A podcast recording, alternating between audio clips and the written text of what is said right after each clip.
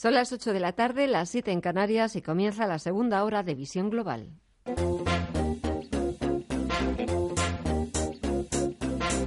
En Radio Intereconomía, Visión Global, con Gema González.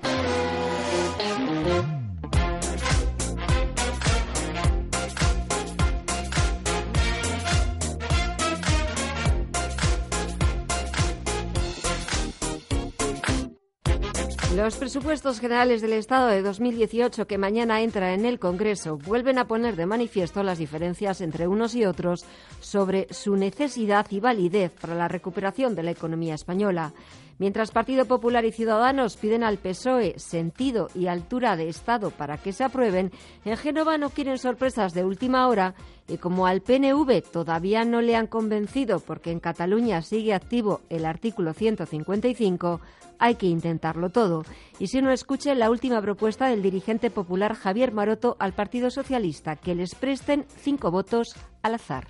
Si el PNV amenaza o chantajea al gobierno con el 155 para no aprobar los presupuestos de toda España, de todos los españoles, con esas medidas en positivo que acabo de enumerar y otras muchas, creo que si yo fuera Pedro Sánchez, prestaría cinco votos el Partido Socialista al azar para eliminar ese chantaje del PNV y automáticamente decir y hacer un discurso duro de oposición.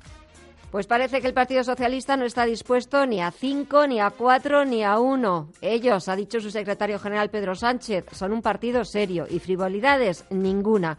Por cierto que los socialistas insisten en el no es no a los presupuestos generales del Estado porque, en su opinión, apuntan a un Estado social low cost. Pues así viene la actualidad a esta hora, cuando pasan casi dos minutos de las ocho de la tarde, una hora menos en Canarias. Es lunes 2 de abril de 2018 y mientras al otro lado del Atlántico echamos un vistazo a media sesión en la principal bolsa del mundo, en Wall Street.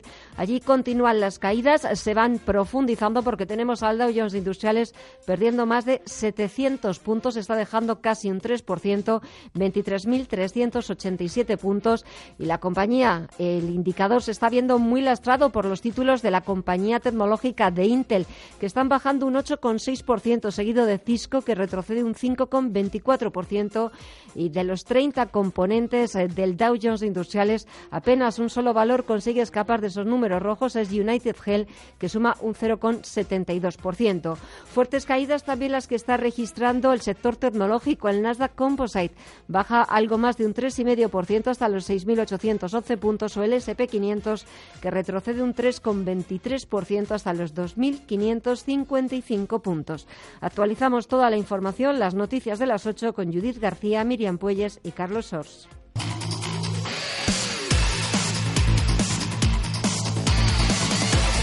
La Comisión de Expertos sobre Escenarios para la Transición Energética apuesta por un encarecimiento del gas y de los derivados del petróleo, especialmente del gasóleo, que subiría un 28,6% a la vez que aboga por abaratar el precio de la electricidad en casi un 7% para el consumidor doméstico. La comisión que ha presentado las conclusiones de su trabajo al ministro de Energía, Álvaro Nadal, ha contado con un elevado nivel de consenso, 11 votos a favor y 3 abstenciones. El informe apunta a la fiscalidad como una de las herramientas clave para el cumplimiento de los objetivos comprometidos por España con la Unión Europea en materia de cambio climático. En concreto, propone sustituir eh, los impuestos actuales por otros que internalicen los daños medioambientales bajo el axioma de que el que contamina paga. Los transportistas de mercancía por carretera rechazan el brutal aumento del precio del gasóleo que proponen estos expertos para la transición energética. Según la patronal del sector Fenadismer, la medida tendría un gran impacto en las exportaciones españolas. Esta asociación ha mostrado su rechazo al informe informe presentado por los expertos al Ministerio de Energía,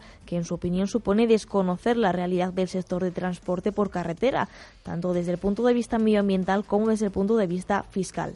Fernández Men asegura que gracias a los avances tecnológicos, los camiones han reducido en más de un 90% los contaminantes que emiten a la atmósfera. Además, defienden que el sector contribuye con casi el 50% del total de impuestos indirectos que recauda Hacienda, esto es unos 12.000 millones de euros anuales. Desde automovilistas europeos asociados también se advierte que la propuesta de los expertos para la transición energética no es asumible para el consumidor. Mario Arnaldo es su presidente.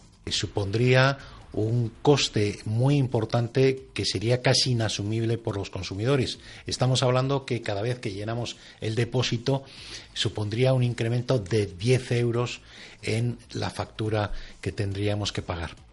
El Ministerio de Energía, por su parte, es partidario de avanzar de forma gradual y con mayor consenso social y político posible en la imposición medioambiental. Considera además que los objetivos planteados en su informe por el grupo de expertos son ambiciosos. Según Energía, lo mejor sería que estas medidas se plantearan de común, de, acuerdo, en el seno de la Unión Europea, una posibilidad que por ahora está lejos de hacerse realidad. Y el Gobierno premiará la conversión de contratos de formación en indefinidos. Bonificará con 3.000 euros al año a las empresas que fomenten la estabilidad entre los jóvenes. Lo ha anunciado la ministra de Empleo, Fátima Báñez.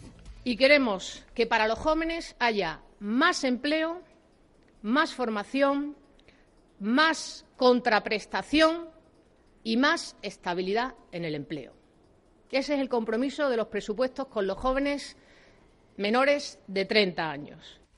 Según Báñez, cualquier joven menor de 30 años que tenga contrato de formación y estudie a la vez podrá tener una contraprestación de al menos 1.000 euros en 18 meses. Para la ministra, lo importante es que los jóvenes encuentren por primera vez una oportunidad en el mercado de trabajo, aunque bajo su punto de vista, lo primordial es la formación que van a recibir porque esta va a ser su garantía laboral en los próximos años. Por cierto, que mañana se publicarán los datos de paro y afiliación a la Seguridad Social del mes de marzo. El presidente del Gobierno, Mariano Rajoy, espera que las cifras sigan confirmando la intensa recuperación económica. Si los datos son buenos, España podría encadenar 50 meses de crecimiento de la contratación indefinida en nuestro país, cifra que nunca antes se había dado, dado en la historia económica de España. Creemos que a final del año 2018 habrá en España 475.000 personas más trabajando que las que había a finales del año 2017.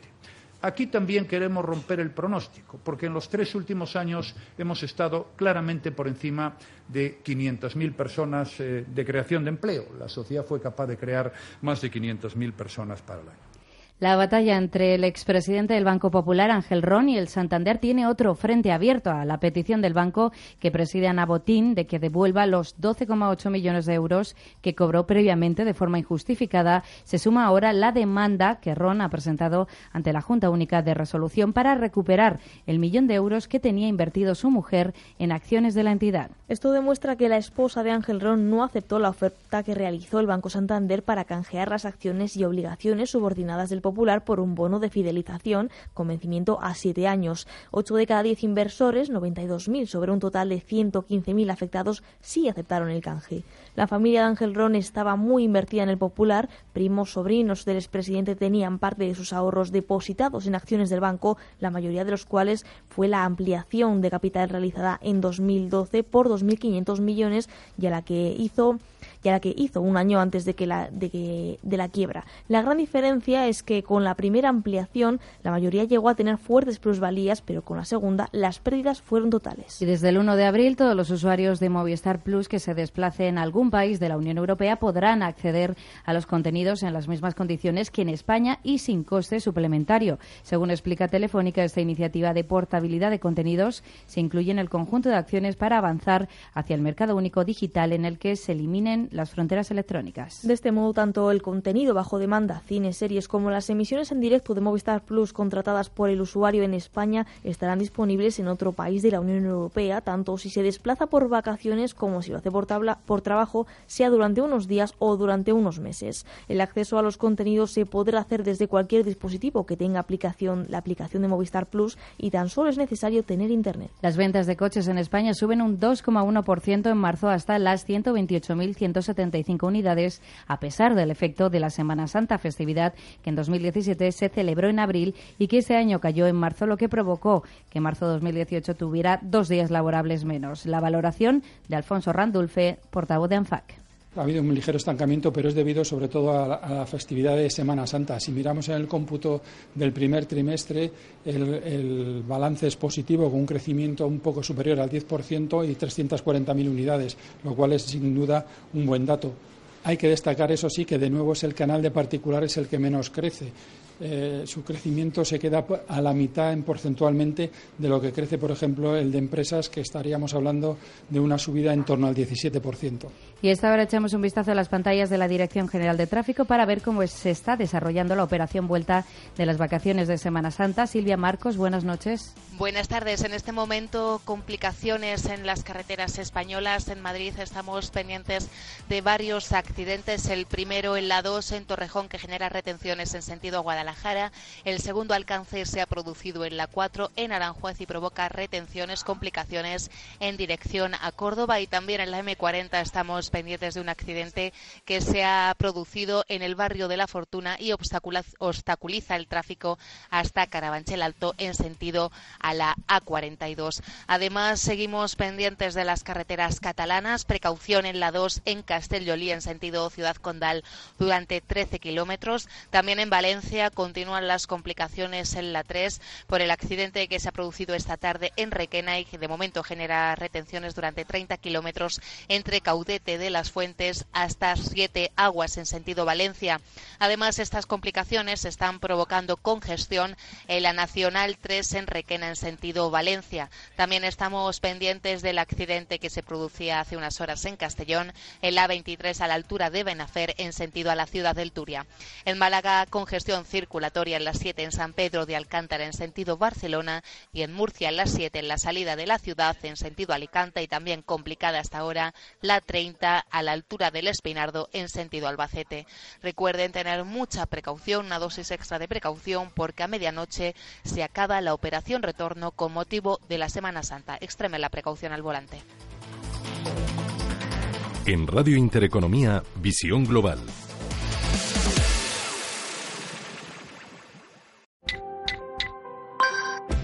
Digilosofía es anticipar tus facturas en tres clics y cobrar en 24 horas. Con la app Confirme en Santander, todas las pymes pueden consultar al instante las facturas pendientes de pago y gestionar su anticipo, sean o no clientes del Santander. Descárgate ya la app Confirme en Santander. Digilosofía, la filosofía digital del Santander. Consulta condiciones en bancosantander.es. Alicia Rubio en el Club de Amigos de Intereconomía. El feminismo actual, liberación o totalitarismo subvencionado. Martes 10 de abril a las 7 de la tarde. Para reservar tu plaza llama al 91 616 24 64 o envía un correo a club@intereconomía.eu. ¿Quieres aprender a invertir? En XTB encontrarás la oferta formativa online gratuita más sólida del mercado, así como una cuenta demo para que practiques hasta que estés preparado. Entra en xtb.es y apúntate. Producto difícil de entender. La CNMV considera que no es adecuado para inversores minoristas debido a su complejidad y riesgo. Cataluña, España al cuadrado. El sociólogo Amando de Miguel estará en el Club de Amigos de Intereconomía el próximo 19 de abril, analizando que Cataluña no es solo una parte de España, sino más España de lo que se piensa, en sus virtudes y en sus defectos. La principal identidad de Cataluña con el resto de España es el cúmulo de contradicciones y paradojas. Si quieres acompañarnos, reserva ya tu plaza en el 91 616 24 64 o escribiendo a club@intereconomia.eu.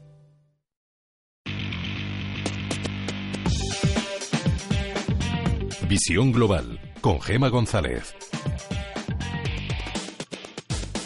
Y buscamos la última hora deportiva. Miriam Polles, buenas tardes. Buenas tardes, Gema. Primera semana de abril y regreso de la competición europea. Vuelve la Champions este martes con doble partido de ida de cuartos de final que afecta a los equipos españoles. Nada más y nada menos que una Juve, Real Madrid y Sevilla Bayern de Múnich. Los de Zidane viajan a por todas y con todas a Turín, pero con la incógnita del devenir de su capitán, de Sergio Ramos. El sevillano deberá evitar la amarilla para disputar la vuelta en el Bernabéu y además, finalmente Nacho se, se confirma como baja entre 3 y 4 semanas, por lo que se perderá el encuentro. Recordemos que el canterano del Real Madrid tuvo que ser sustituido durante la primera parte del último partido de liga frente a Las Palmas por una lesión en el músculo semitendicioso del músculo derecho.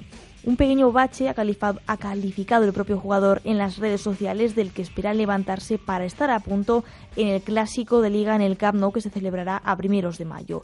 La Juve por su parte afrontará este partido de ida sin el francés Benacia y sin el bosnio Miralem Pjanic, dos nombres importantes para Allegri que además también contará con un Chiellini a medio gas porque se encuentra en la misma situación que Sergio Ramos. Por su parte, Montel analizó este lunes el partido de Sevilla frente al Bayern de Múnich, un encuentro para seguir haciendo historia después de pasar a cuartos de final de la competición por primera vez desde hace 60 años. Para ello contará en la ida con la hinchada del Nervión a sus espaldas y un campo en el que nunca ha jugado el Bayern de Múnich, pero sobre el que ya han oído hablar los de Henkitz. Tal vez sea porque Thiago Alcántara, el, el centrocampista del Bayern e internacional con la Roja, les haya dado algunas pequeñas pinceladas sobre el Sánchez Pizjuán. Un campo que ha considerado como difícil pero tanto el equipo eh, como todo el equipo en, en, general, decía, desde los jugadores hasta la hinchada. Ya sin irnos tan lejos, recordar que en breves minutos a las 9 de la noche dará comienzo el último partido de la jornada de liga entre el Getafe y el Betis en el Coliseum Alfonso Pérez, aquí en, eh, Madrid, en Getafe. Duelo para sumarse a las competiciones europeas, cuya última plaza corresponde actualmente a Girona, que está con 44 puntos en la clasificación. El Betis se encuentra con 43 y el Getafe con 39. Pero lo más llamativo del caso, Gema, es que si ganasen los de Setién, igualarían al Sevilla en puntos. Y todo esto con el derby sevillano a punto de, disputarse por la vuelta de la liga. Y una pincelada polideportiva para, para concluir. La Fórmula 1 podría incluir carreras clasificatorias los sábados. Así lo está estudiando Liberty, la empresa que gestiona la comercialización de la competición. Y pues bien, al parecer querría incluir una carrera de 100 kilómetros sin límite de combustible y sin cambios de neumáticos que se emitiría en horario de máxima audiencia. En definitiva, un giro más a un mundial que busca reinventarse y captar nuevas audiencias. Pues Miriam, gracias por traernos la última hora del mundo deportivo y hasta mañana. Hasta mañana.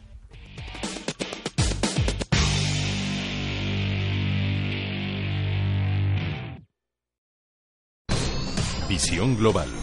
Los mercados.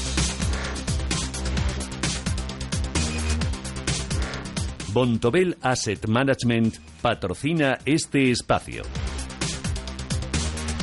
Mientras la bolsa norteamericana profundiza sus caídas, tenemos al Dow Jones Industriales bajando casi 700 puntos, retrocede un 2,79%, 23.429 puntos y al sector tecnológico lastrando a la principal bolsa del mundo, el Nasdaq Composite baja un 3,3% hasta los 6.830 puntos o el SP500, el índice de referencia de Wall Street, retrocede más de un 3% hasta los 2.561 puntos. Hoy ha sido una jornada festiva en Europa. No ha habido negociación en los principales mercados del viejo continente. Festivo por el lunes de Pascua, pero mañana las principales bolsas europeas van a volver a la actividad. ¿Qué nos depara este segundo trimestre en las bolsas europeas? Lo cuenta Manuel Velázquez. Los mercados reinician mañana la actividad tras dejar un primer trimestre marcado por el temor a que la presión inflacionista haga que los tipos de interés suban a un ritmo superior al esperado en Estados Unidos y por los riesgos a una guerra comercial entre China y Estados Unidos tras los aranceles al acero y al aluminio aplicados por Trump y por el efecto Facebook que ha dejado una fuerte corrección de los valores tecnológicos tras la filtración de millones de datos en la red social. Riesgos que para Salvador Díaz, adjunto a la dirección de inversiones de Alter Finance, serán los que marquen el ritmo hasta el mes de junio. Es pronto para hablar de cansancio en, la macro, en la economía, y por tanto vemos las caídas como una corrección de alivio de unos excesos que, que si bien el año pasado decíamos que algunos riesgos eh, podrían materializarse, es ahora este primer trimestre cuando los hemos visto un poquito eh, encima de la mesa. Riesgo en expectativas de inflación, riesgos en el, en el sector tecnológico,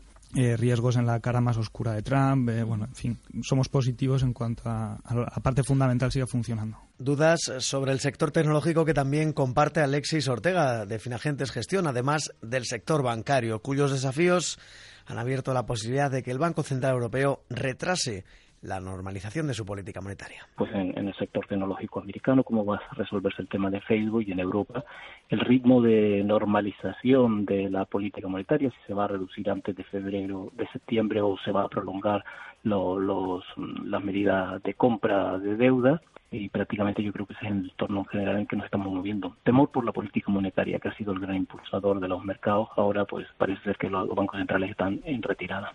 Un trimestre en el que se aprecia un alto componente político. Al margen del proteccionismo de Trump, la formación de gobierno en Italia, cuyas negociaciones no se antojan sencillas, podría frenar la recuperación bursátil.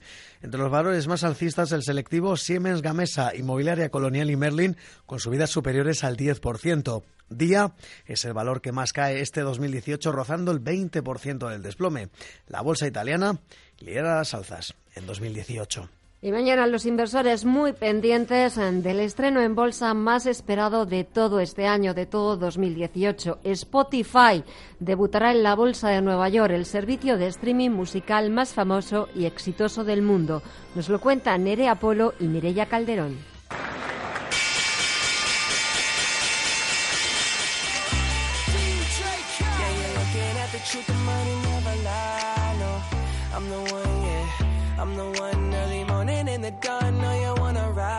La plataforma de streaming musical Spotify debuta este martes 3 de abril en Wall Street. Lo hace con una oferta pública de venta de acciones de hasta mil millones de dólares. Según la Comisión del Mercado de Valores de Estados Unidos, Spotify cotizará en la Bolsa de Nueva York bajo el símbolo SPOT. La firma nació en Suecia en 2008 como unión de las grandes pasiones de su creador Daniel Ek, la tecnología y la música. Es en 2011 cuando llegó a Estados Unidos. Spotify ha configurado su salida a bolsa como una cotización directa, es decir, la plataforma, en lugar de emitir nuevos títulos, como es habitual en este tipo de operaciones, ofrecerá directamente la venta de acciones existentes en el mercado. De esta forma, no se fijará un rango de precios para las acciones antes del inicio de las ventas como en muchas salidas a bolsa. ¿Por qué elige esta salida al mercado? Victoria Torre de Selbank. Por un lado, hay un ahorro de costes por todas esas em, eh, comisiones que hay que pagar a los bancos colocadores, también por el roadshow, que se lo va a ahorrar la compañía. Y lo que también ha dicho Spotify es que de esta manera es un sistema muchísimo más transparente que va a ser el propio mercado el que le va a dar valor eh, a sus acciones y eh, que em, así todos los inversores van a tener acceso en las mismas em, condiciones.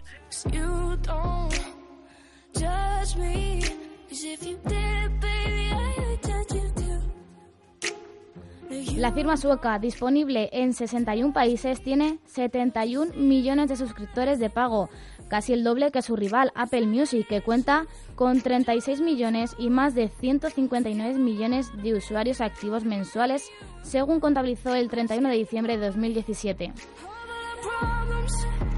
En este sentido, Spotify destacó al anunciar su salida a bolsa que monetiza sus servicios a través de la publicidad y de las suscripciones y que sus usuarios están altamente comprometidos.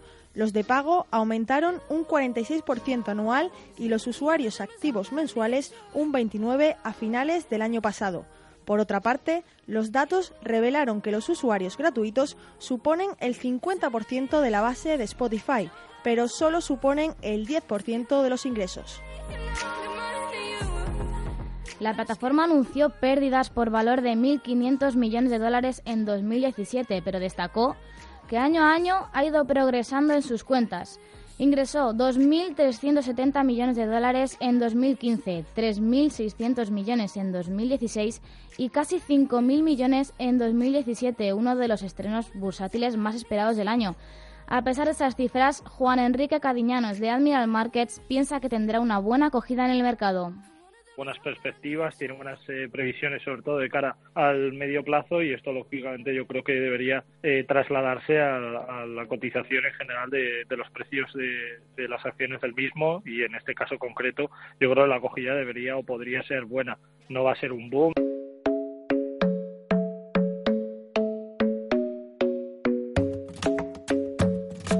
La salida a bolsa de Spotify coincide con las últimas caídas en el sector tecnológico en Wall Street, lastradas por el escándalo de Facebook y en medio de las dudas de si el sector podría estar dando síntomas de agotamiento. ¿Cómo le afectará esto a la empresa sueca? Nos lo explica Ignacio Cantos de ATL Capital. Es un subsector, si queremos verlo así, nuevo en el mercado. Y, y, bueno, pues hombre, el sector tecnológico es verdad que no está barato, pero no tiene nada que ver con el año 2000, donde la mayor parte de todas estas compañías perdían dinero. El de Spotify será el estreno bursátil más esperado del año.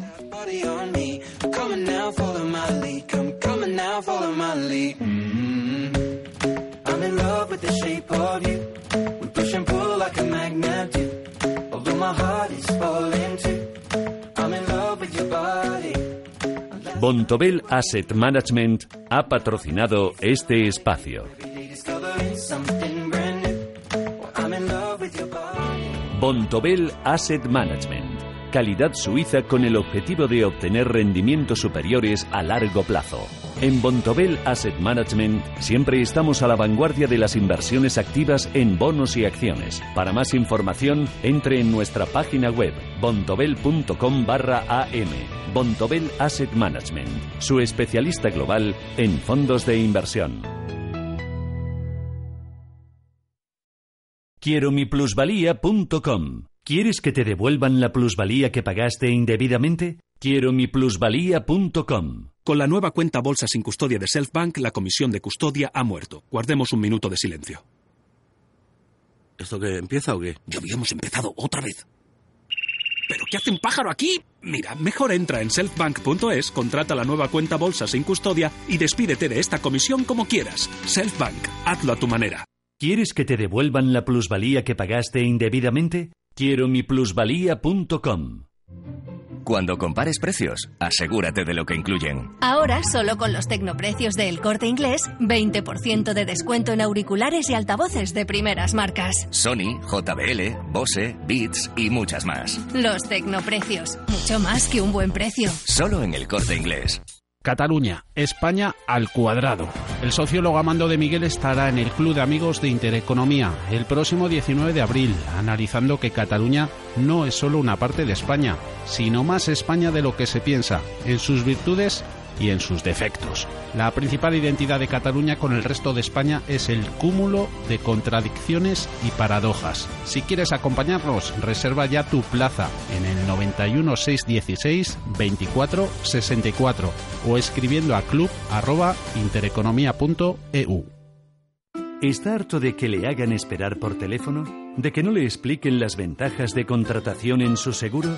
Puede contar con Incos. Le damos un trato personalizado y le ofrecemos un ahorro en su seguro. No espere más y llame a Incos 91 032 69 47. 91 032 69 47. En Radio Intereconomía, sábados y domingos, de 8 a 10 de la mañana, Saludable, con Emilio Javier. Estar bien y ser feliz.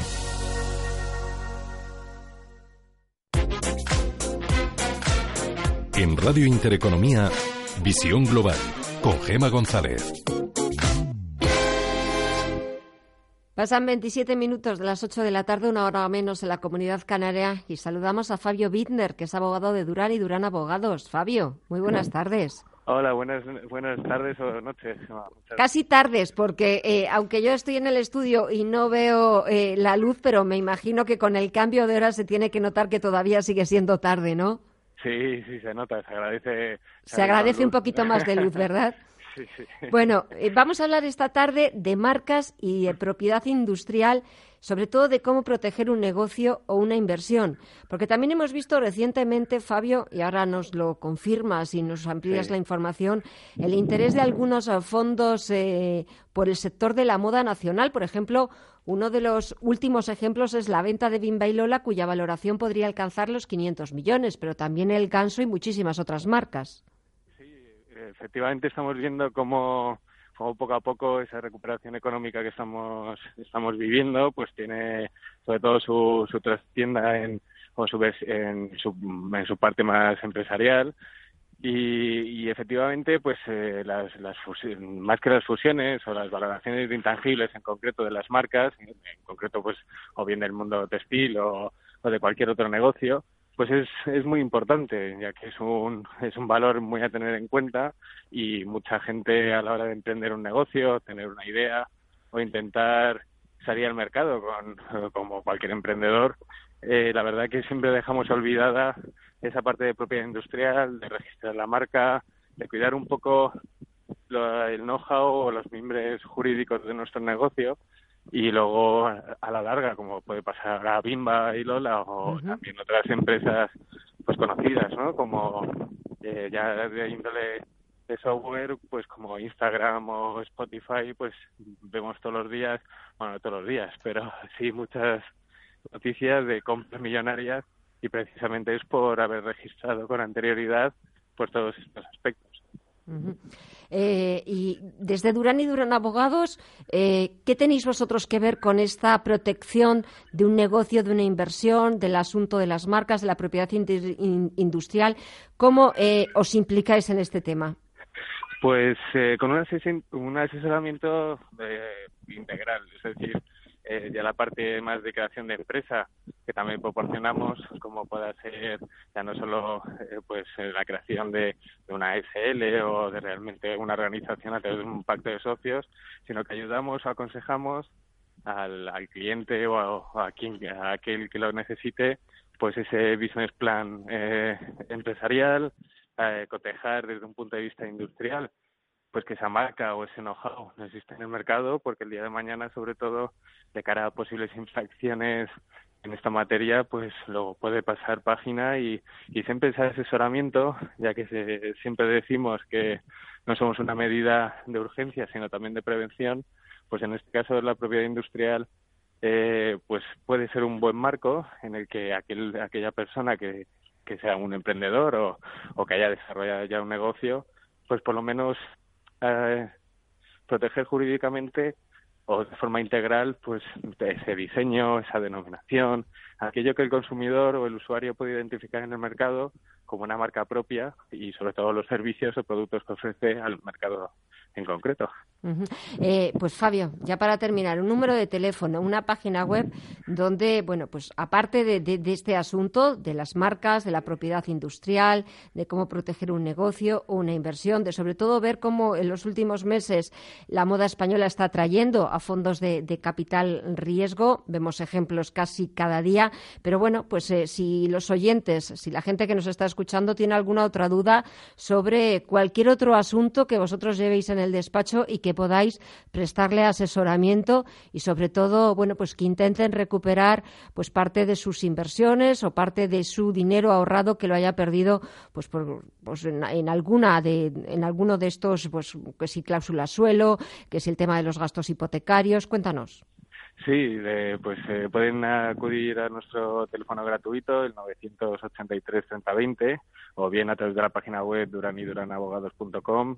Y como bien apunta Gema, pues no solo en temas eh, relacionados con el, mundo em, bancario, sino también desde otro punto de vista empresarial, ayudando a crecer y proteger a sí mismo a aquellos que se interesen, pues eh, siempre estaremos a, a su disposición.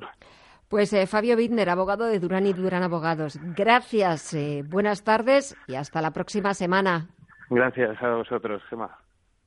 Hablar de negocios es hablar de personas. Y aprender a unir fuerzas. Es marcarse un objetivo. Y buscar el camino más eficaz para alcanzarlo. Es apostar por el futuro. Y construirlo desde el presente. Es estar en el lugar adecuado. Y en el momento oportuno. IFEMA, Feria de Madrid. Es aquí, es ahora. El análisis del día con visión global.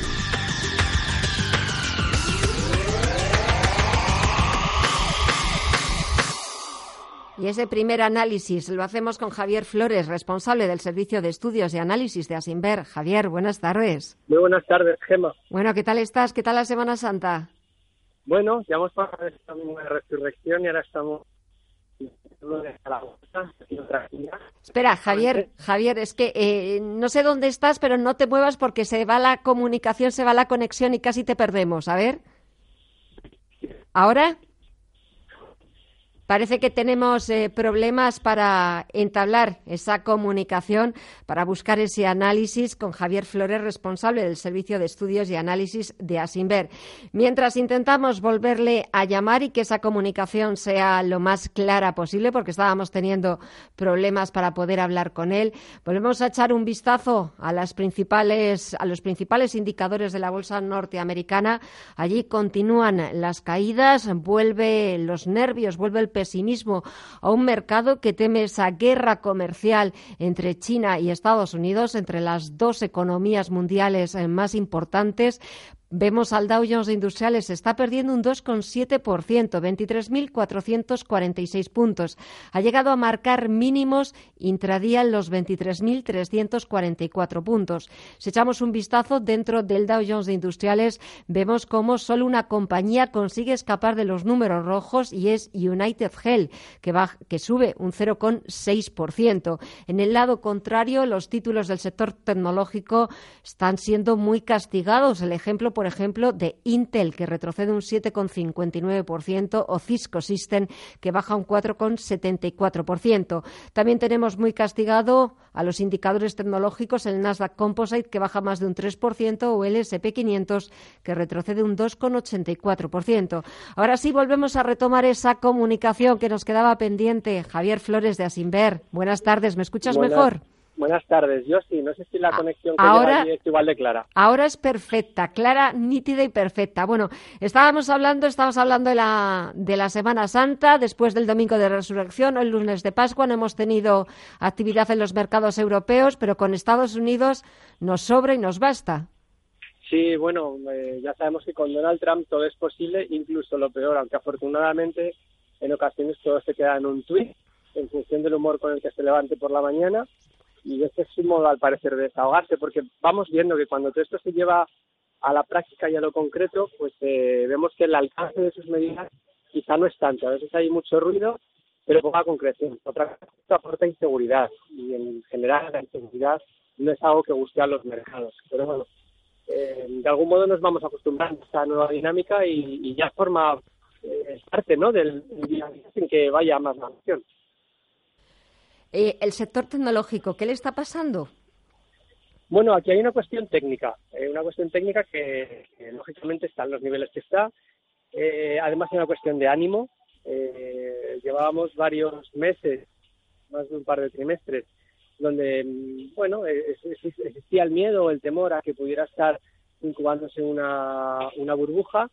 Y luego hay una realidad, es que muchas de estas compañías son máquinas de perder dinero, al margen de que los inversores sigan apostando y que luego se encuentren unas sinergias que por una vía de operaciones corporativas pues se pueda perder negocio en en una pata del negocio pero lograrlo por otra. Por ejemplo la música eh, las plataformas de música online. Qué pasa Ujú. con Spotify es ganar dinero cuando la mayor parte de los ingresos van destinados a los titulares de los derechos.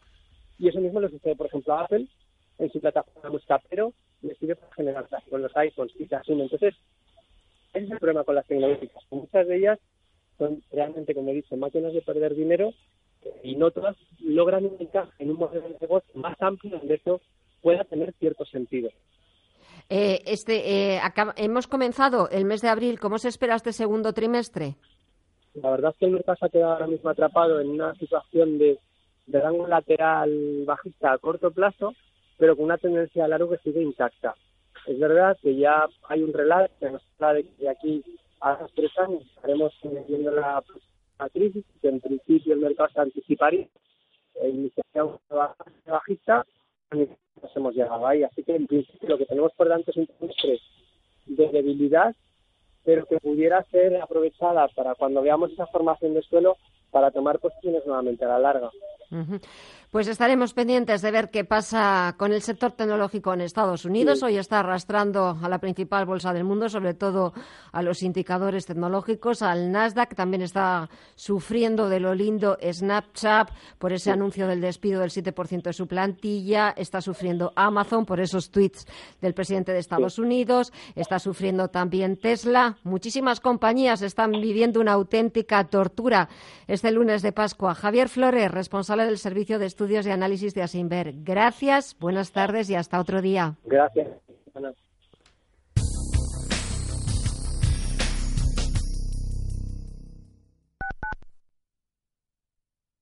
Intereconomía. Poseer el derecho a ser definido como territorio Audi 5 estrellas podría ser una aspiración que suena muy bien. Pero realmente es mucho más. Es todo un compromiso.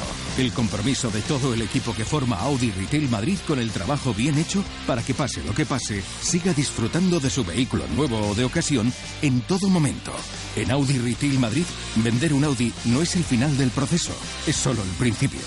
Audi Retail Madrid, a la vanguardia del servicio. Atención, atención. Recupere su dinero invertido en preferentes, subordinadas, bonos y cláusula suelo sin coste alguno con GEAM Abogados. No espere más. Llame sin compromiso al 91 457 60 96 y obtendrá los mejores resultados. Recuerde, GEAM con J. 91 457 60 96. Si quieres ser el invitado de honor en la tertulia donde el ocio y el saber toman café juntos, acompáñanos, escucha y participa en Cuatro Dedos de Frente con Mone Gil, todos los jueves de dos y media a tres y media de la tarde aquí, en Radio Intereconomía. Te esperamos. Entre tú y yo, ¿te gusta la música, leer, viajar, el deporte? Entre tú y yo, ¿te gustaría conocer mejor a tu artista preferido? Entre tú y yo, hay una manera desenfadada de pasar los sábados. Si quieres descubrirlo, tienes una cita en Radio Intereconomía a las 2 de la tarde con Paula Pérez Salazar. Ya sabes, los sábados, en Entre tú y yo, lo que tú quieras.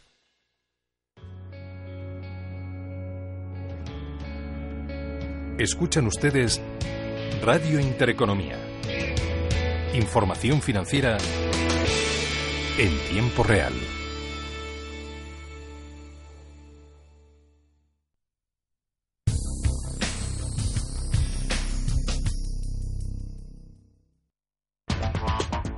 En visión global, la tertulia de los negocios.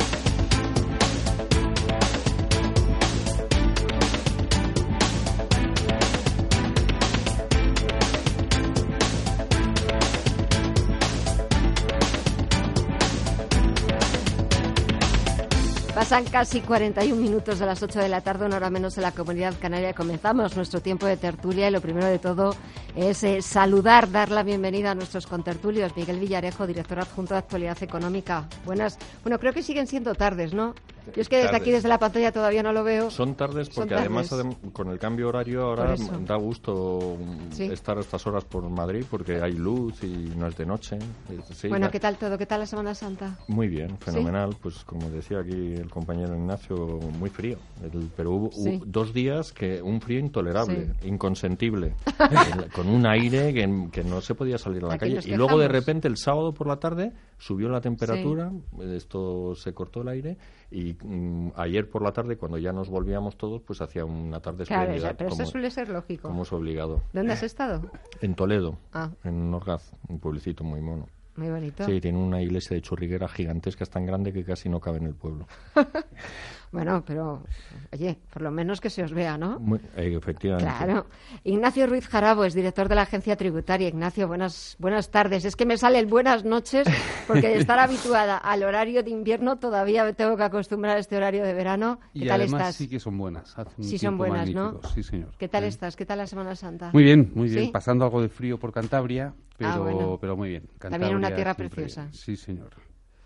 Y saludo también a Rafael Moreno, director de la firma de consultoría ética y profesor de estrategia de SIC. Rafael, buenas tardes. Hola, buenas tardes, ¿Y muy qué tal buenas, no me todo? repito de nuevo, pero fantásticas tardes. ¿Sí? Muy bien todo, gracias. a ¿Todo Dios. bien? Todo muy bien. ¿Dónde has estado? No, pues estuve, tenía cierto interés en, en visitar Dunkerque y ciertas zonas de- del desembarco. ¿Ah, sí?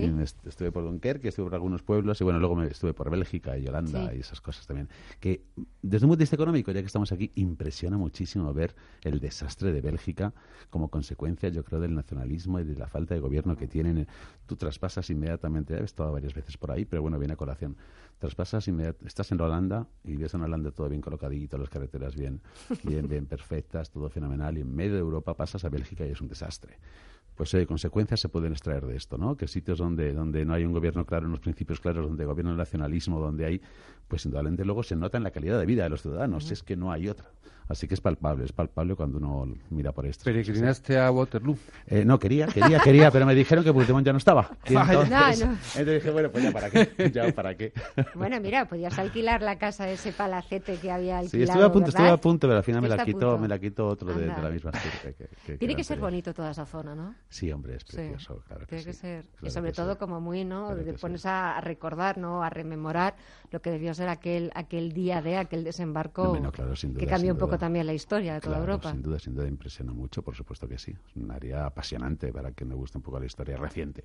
Y en la cervecería de Bruselas verías los su- muchísimos muñecos Mm. colgados ¿eh? con el letrero Rey de España, ¿verdad? Está lleno. No, no, pero además es que ¿no? cuando nos traemos más atrás en la historia, claro, todos los Flandes, todos los tercios, todas las luchas que tuvimos, toda esa zona fue absolutamente española, desde Amberes a todo. Por lo tanto, hombre, pues uno dice, qué pena que, que esto, claro, desde que le- les dejamos solos así están. es, es una pena, ¿no? Esa, esa es la explicación. Tremendo, ¿no? Tremendo. Y nos dieron hasta en, Sí, el, sí, sí, sí, en claro. el cielo del paladar. sí, Claro. todavía Sí. dicen a los niños, les dicen de Alba, que, el que Duque de viene el Alba. Duque de Alba. Pero es que el Duque de Alba, es, es verdad, en vez de asustarles con lo de que viene el coco, yo eso no lo sabía y me lo contaron hace poco, y es verdad, y, y, claro, los niños, vamos, enseguida te obedecen. No, pero Porque a como les digas que les Claro. amenaces con que viene el Duque de Alba, lo que debía hacer el pobre Duque Pues de Alba por aquellas tierras, ¿verdad? Bueno, y por aquello fue- aquellos lares. Claro, aquello fue una guerra que duró 100 años. O sea, no, Sí. no es 100 años no como un hipérbole de- o una Sí, sí. manera de decir mucho tiempo. No, fueron 100 años de guerras, esto con pequeñas treguas, pero 100 años de guerras. ¿Y 100 años va a durar lo de Cataluña, señores? Pues mira, se podría arreglar como se arregló con, con Carlos I, ¿no? Cuando, cuando el rey católico decide que Carlos va a ser el futuro, porque Juana la loca, y es imposible, y piensan que Carlos sea...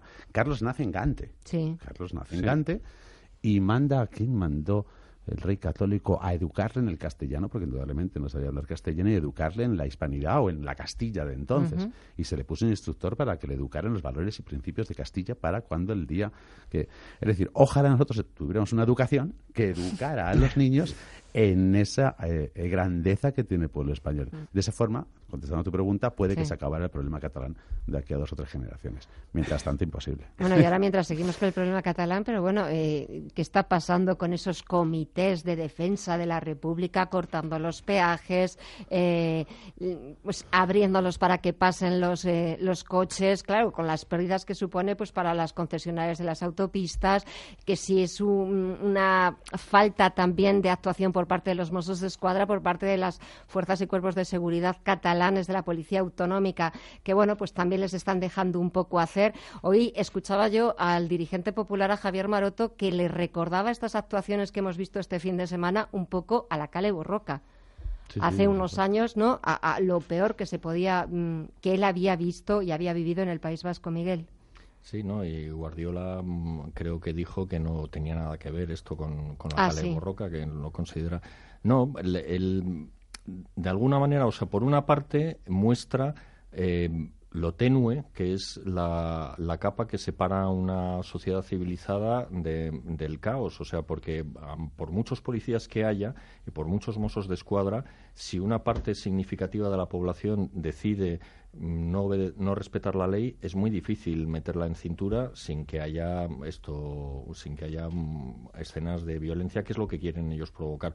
Pero por otra parte, hay que decir que hace solo dos años el- los independentistas tenían un millón de personas movilizadas en la calle y que ahora lo único que son capaces de hacer es interrumpir eh, o, por el contrario, quitar el- las barreras en, en- las autovías de, peaje.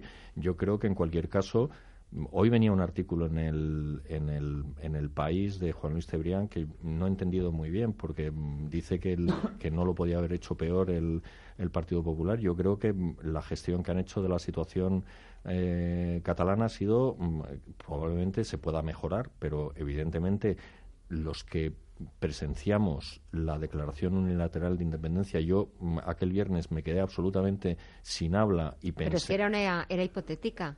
Bueno, era una declaración de era hipotética, pero no. en aquel momento yo no me lo podía creer porque yo lo No, que yo estaba tampoco. reviviendo era mm, la historia de España, llena, llena de, de desafortunados hechos y lo mal que había acabado esa misma declaración unilateral de independencia en el año 34. Bueno, pues mm, pensaba que y afortunadamente hoy ¿De qué podemos hablar? Incluso la caída de la economía, que es quizá la víctima mayor de, de esta, de esta mm, verdadera gamberrada, ha sido relativamente tolerable. O sea que pienso que, es verdad, hay comités de defensa de la República interrumpiendo el tráfico o fluidificándolo o impidiendo a las autopistas, a, los, a las concesionarias de las autopistas de peaje cobrar el, el dinero, pero mm, yo creo que para lo que era el escenario alternativo que se veía venir es bien poca cosa.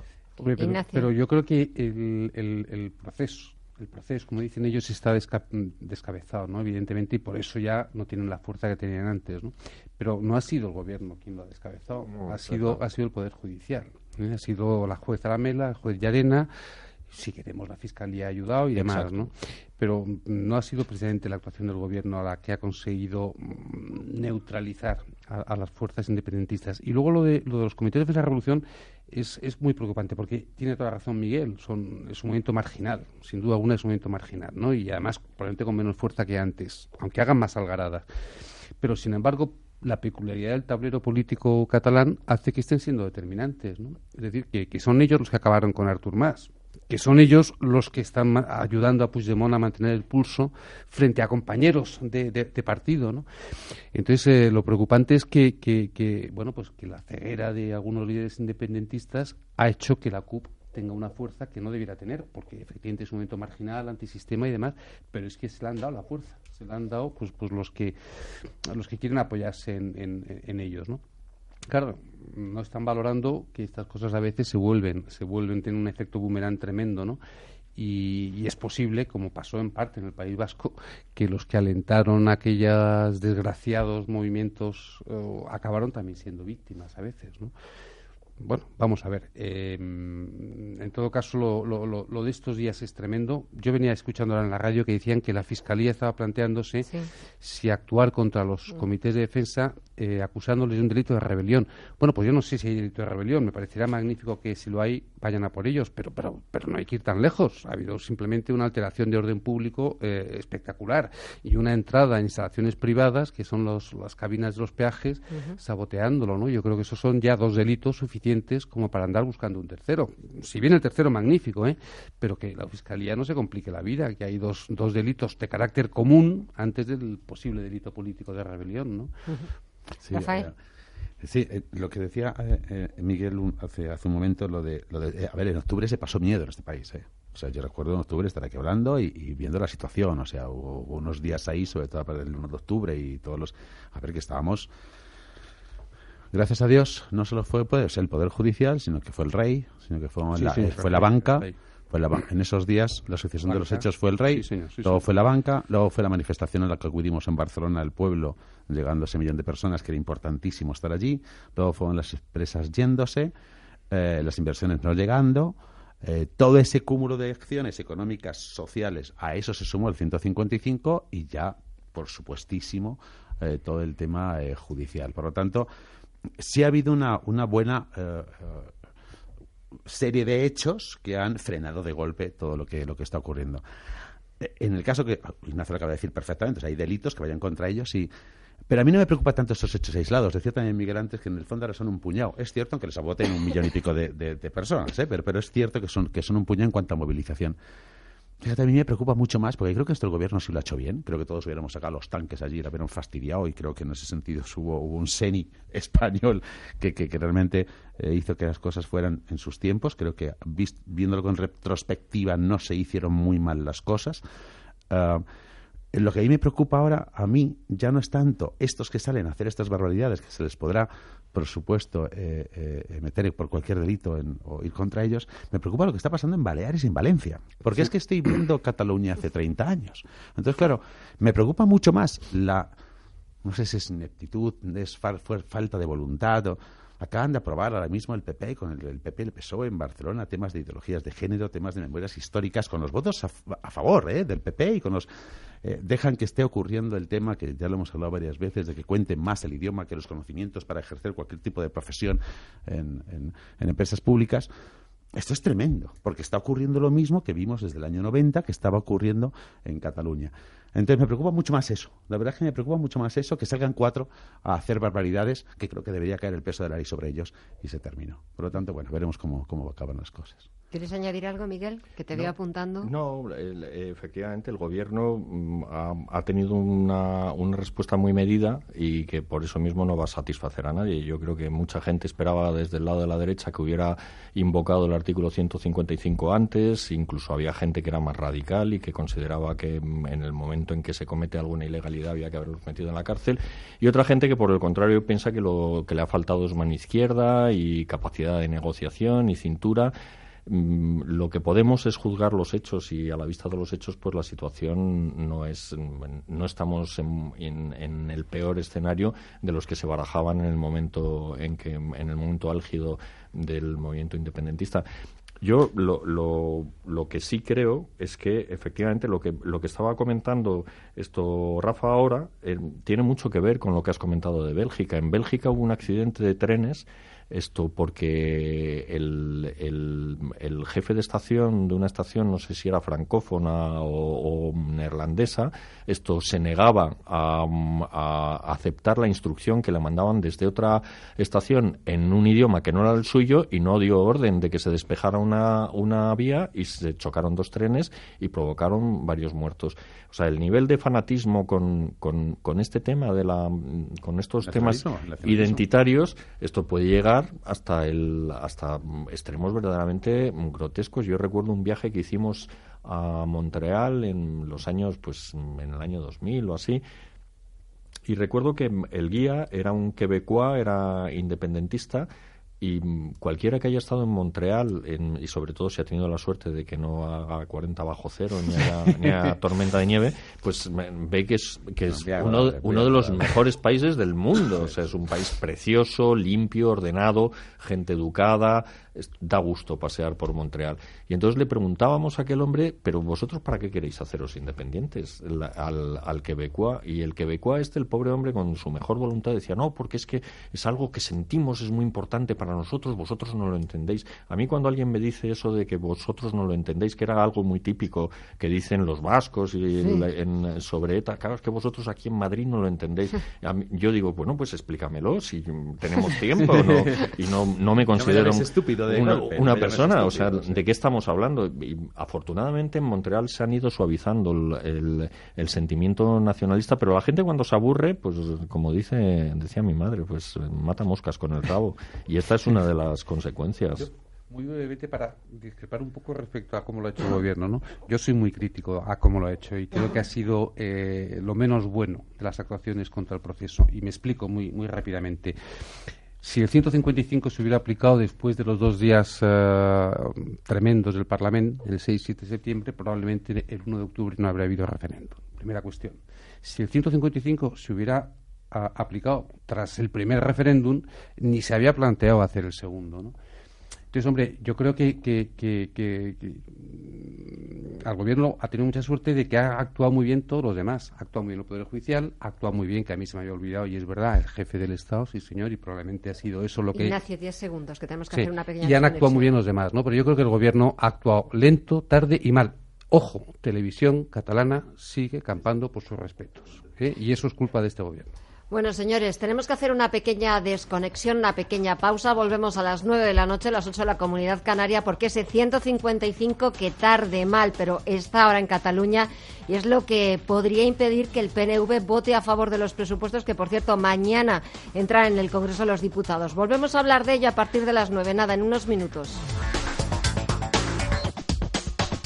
En Radio Intereconomía, Visión Global, con Gema González.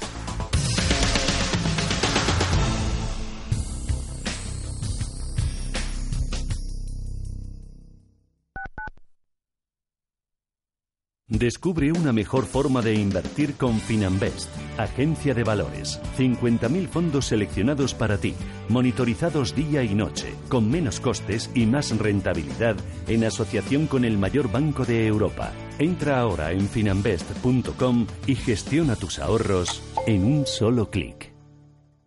Quiero alquilar mi casa, pero ¿y si los inquilinos no me pagan o no cuidan el piso o tengo quejas? Deja de preocuparte, porque en Renta Garantizada te protegen de todo. Cobrarás tu alquiler todos los meses aunque no pague el inquilino y se ocupan de la gestión del día a día. Y tú, tranquilo. Infórmate en el 910 1095 o en rentagarantizada.es. Alquiler garantizado. Las familias de verdad hubieran jurado que el espacio entre columnas era más grande. Por eso las familias de verdad necesitan un seguro de verdad, como el de Mafre, que además pone a tu disposición exclusivos centros de servicio del automóvil que te dan siempre una solución eficaz. Mafre, colaborador del acontecimiento octavo centenario de la Universidad de Salamanca. Los domingos de 12 a 12 y media de la noche, Diálogos en Familia, en Radio Intereconomía. ¿Qué tal amigos? ¿Cómo están? Les saluda Fernando Díaz Sarmiento. Hoy nos acercamos al universo fascinante de la educación, de la familia. Son nuestros diálogos en familia. Diálogos en Familia. Os esperamos. Ecogestiona, el primer programa de economía y medio ambiente. Conoce cómo las empresas integran la sostenibilidad en sus modelos de negocio y consiguen ser rentables cuidando de nuestro entorno. Todos los viernes de dos y media a tres y media de la tarde. Presentado por Javier Martínez. Ecogestiona. Intereconomía.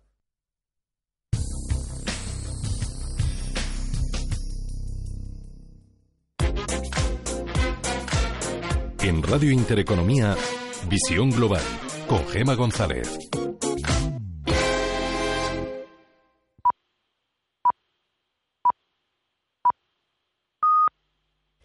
Son las nueve, las ocho de la Comunidad Canaria. Comienza ya la tercera hora de Visión Global y continuamos en nuestro tiempo de tertulia. Les recuerdo que esta noche me acompañan Miguel Villarejo, Rafael Moreno e Ignacio Ruiz Jarabo. Dejamos, si os parece, el proceso catalán, aunque un poco de lado, porque mañana entran en el Congreso los presupuestos generales del Estado de 2018.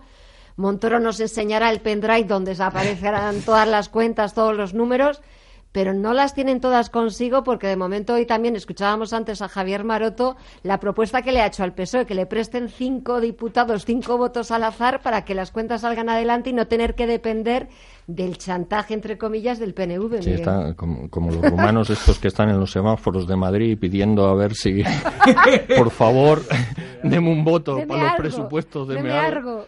Pues sí, no, yo pienso que si no se resuelve la situación, al final todo volvemos a lo mismo. O sea, el- si mientras esté el 155 el PNV no va a pasar y si el PNV em, se niega a apoyarlos, mm, es- lo ha hecho muy bien esto em, Rajoy en el sentido, vamos, es, mm, es una medida absolutamente eh, inconveniente lo de subir a los pensionistas y todo eso, pero por lo menos tiene es una jugada política mm, de cierto nivel porque le dice a los socialistas, bueno, no querían ustedes que mm, pues les vamos a subir el 0,24, pero por culpa suya, porque ustedes no aprueban los presupuestos. Pero a pesar de todo, Sánchez es capaz de salir en, en- en cualquier emisora, en cualquier televisión y, y decir toda esa sarta de tonterías que suele decir siempre sobre la pérdida de derechos, la situación oprobiosa. Da la impresión, o sea, cualquiera que haya salido este fin de semana es consciente de que estaba absolutamente todo abarrotado pero abarrotado, como decían los, el dúo sacapuntas, estaba abarrotado. No cabía nadie ni un alfiler, estaban todos los hoteles llenos, los restaurantes. Y fuera, y fuera. Y, Y eran solo españoles los que había por ahí fuera. Claro, y, le- y- y efectivamente, mi hijo se fue a Berlín huyendo de las procesiones de Semana Santa de Sevilla y decía, estaba todo, de españoles en estaba todo Sevilla en- en- a- intentando entrar en el Museo de Pérgamo, que no pudieron entrar. Bueno, pues le- eh, luego, mm, después de ver esto, pones la tele y está el señor Sánchez diciendo este país, el desastre, la, la situación dramática, como, bueno, evidentemente yo mm, de verdad no sé, y no digamos ya Pablo Iglesias, esto, pues todo este discurso catastrofista, evidentemente yo no digo que no haya muchas cosas que tengan que ir mejor, mm, sin duda, pero no estamos en una situación dramática y oyendo al señor Sánchez da la impresión de que esto es Zimbabue. Hay, hay dos cosas de las estupideces que decía Miguel con, con buen tino, que ha dicho Pedro Sánchez. Hay dos que a mí me han dejado especialmente tocado, ¿no? Es decir, el líder de la posición que tenemos, ¿no? Una, una es eh, cuando lleva tiempo diciendo si no consigue aprobar los presupuestos, eh, Mariano Rajoy tiene que enfrentarse a, a una cuestión de confianza. Pero, oiga, señor Sánchez, si ya es una cuestión de confianza los presupuestos, evidentemente no la está pasando de momento, está claro, pero ¿para qué vamos a hacer la prueba de una cuestión de confianza? Bueno, claro, lo que quiere es el automatismo de la dimisión si no la prueba, ¿no? Pero bueno, que lo diga entonces así claramente. Y la segunda tontería, que esta es nueva, esta la escucho hoy por primera vez, creo que es literal la cita, ¿eh? Como decía Mariano Rajoy en el debate parlamentario, eh, acabaré diciendo fin de la cita. N- diremos no a los presupuestos porque son unos presupuestos ideológicos en vez de ser unos presupuestos de contenido social. Entonces yo la contraposición entre presupuestos de contenido social y, con- y presupuestos ideológicos me la tiene tocino. que explicar. Con el. Me la tiene que explicar eh, este señor, ¿no? Porque unos presupuestos ideológicos pueden ser muy sociales, ¿verdad? Pueden ser muy liberales o pueden ser muy fascistas, pero, pero, pero no hay contraposición entre eh, social e ideológico, ¿verdad? Claro, este es el nivel cultural y de formación política de nuestros líderes. Es, es para echarse a temblar, porque también la propuesta de Maroto también tiene, Sí, tiene su no, guasa, también ¿eh? sí. También tiene su guasa la de Maroto. Entonces, yo por eso, la verdad es que hay momentos en que me acuerdo de Rodolfo Martín Villa, que decía aquello de si los españoles supieran y asistieran a un consejo de ministros, cogerían el primer avión que pudieran y se irían lo más lejos posible. ¿no? Pues yo, eh, hay momentos que me acuerdo de- del bueno de Rodolfo. Lo que nos consuela es que si hubiera un Consejo de Ministros de Francia, de Bélgica o incluso de Igual España, hacían lo estaría mismo. lo mismo. Ese es el lo consuelo. mismo, ese es el ¿no? consuelo. Ah, Que no debería servir de consuelo. que no debería servir de consuelo, pero bueno, es, es, es, una mediocridad a nivel mundial en la que existe ahora mismo a nivel político eh, absolutamente brutal. Pero ah, eh, hablando de- del señor Sánchez y siguiendo con él, o sea, lo que yo no entiendo mm, de, de don Pedro Sánchez es cómo no se da cuenta del resultado que está teniendo en el electorado este tipo de comportamientos. Si, si tú empiezas a leer las encuestas y las lees como tendencia, con todos los Ujú. errores, por supuesto, luego en Ciudadanos no sacará tanto habrá gente que votará- volverá al PP por miedo. Y... Sí, pero bueno, la tendencia es la que es. Y la tendencia es que el PSOE se estanque y baja, se estanque y baja, se estanque y baja. Y la tendencia es que Ciudadanos, con un discurso, fíjate, simplemente coherente, coherente en Cataluña, coherente con los presupuestos, solo un mínimo de coherencia, pues parece que la gente lo está premiando. Chicos, si tú te das cuenta de esto y quieres aspirar a un gobierno, y dices, mira, pues puedo aspirar en un momento determinado a gobernar con ciudadanos, porque podría ser, copia un poco el- la forma. Es decir, no, no, no, hoy con los presupuestos diré, pues, pues, mira, por, por, por estar con el Estado, porque el 155 es lo que nos chantajean para que esto, yo voy a entrar en las negociaciones de esos presupuestos para que España tenga unos presupuestos. Chico, elévate, elévate. No te, no te vayas- no te vengas abajo. Porque parece, pero fíjate, lo digo como egoísmo político. Simplemente elévate porque parece que eso lo están premiando los españoles. Y ahí tenemos a Ciudadanos que cuando se eleva y habla de Estado y habla de, de, de- de con eso de defender ciertas cosas, parece que el españolito de a pie le va premiando. Chico, pues si ves eso, elévate y diferenciate de los de Podemos y diferenciate del PP con un tono más social y todo lo que tú quieras pero elévate y aprovecha estas situaciones. Por lo tanto, yo creo que ya no es que sean pues, estupideces eso, demuestran muy poca inteligencia política. Y eso es grave en un político. Porque un político puede hacer cualquier barbaridad, puede, pero por lo menos que tenga una inteligencia política. Y lo que demuestran este tipo de cosas es que no la tiene, porque si te haces un análisis de lo que está ocurriendo, chico, vete viendo con el discurso cómo puedes aprovecharte de esa tendencia. Y creo que no lo está haciendo, por lo tanto creo que será mucho peor para ellos. Mira que se lo avisan los suyos, ¿eh? Los veteranos de su partido. Sí, pero es que parece, impa- bueno, recogido fuerza por el tema de que volvió a tener la, la, la dirección. Pero, pero es, un- es, es- una pena para, para el Partido Socialista porque estaría en una oportunidad fantástica para de poder, para España.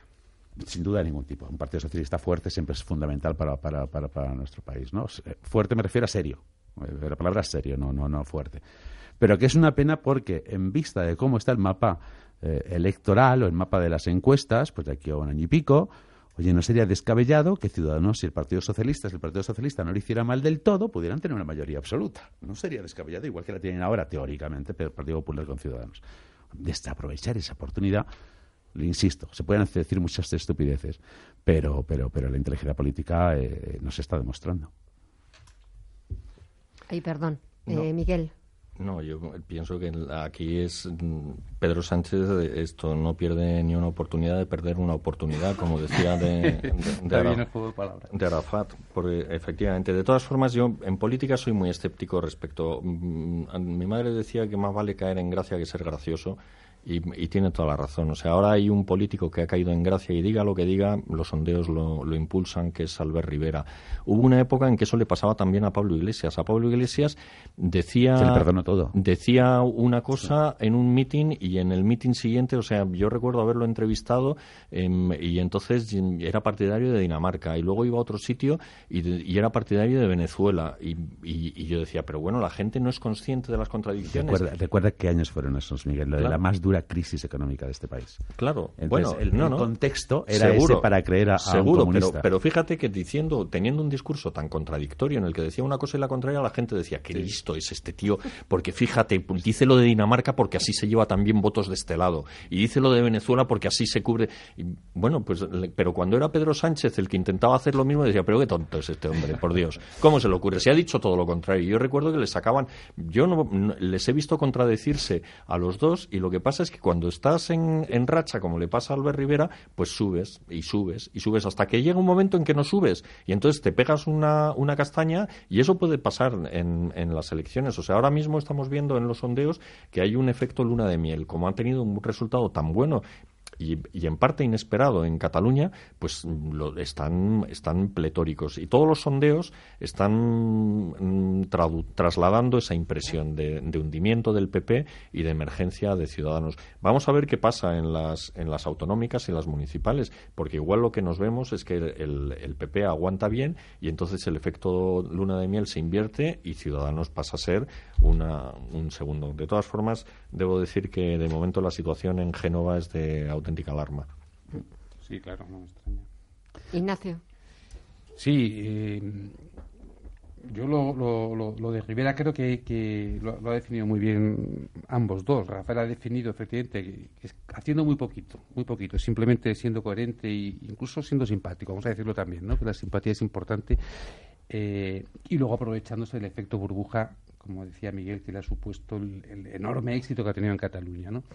Lo que pasa es que mm, es verdad que las municipales autonómicas no va a tener el resultado que, se, que dicen las encuestas por falta de candidatos, por falta de, infraestructura, pero con que tenga un buen resultado, mm, yo creo que puede seguir ese efecto champán, ¿no?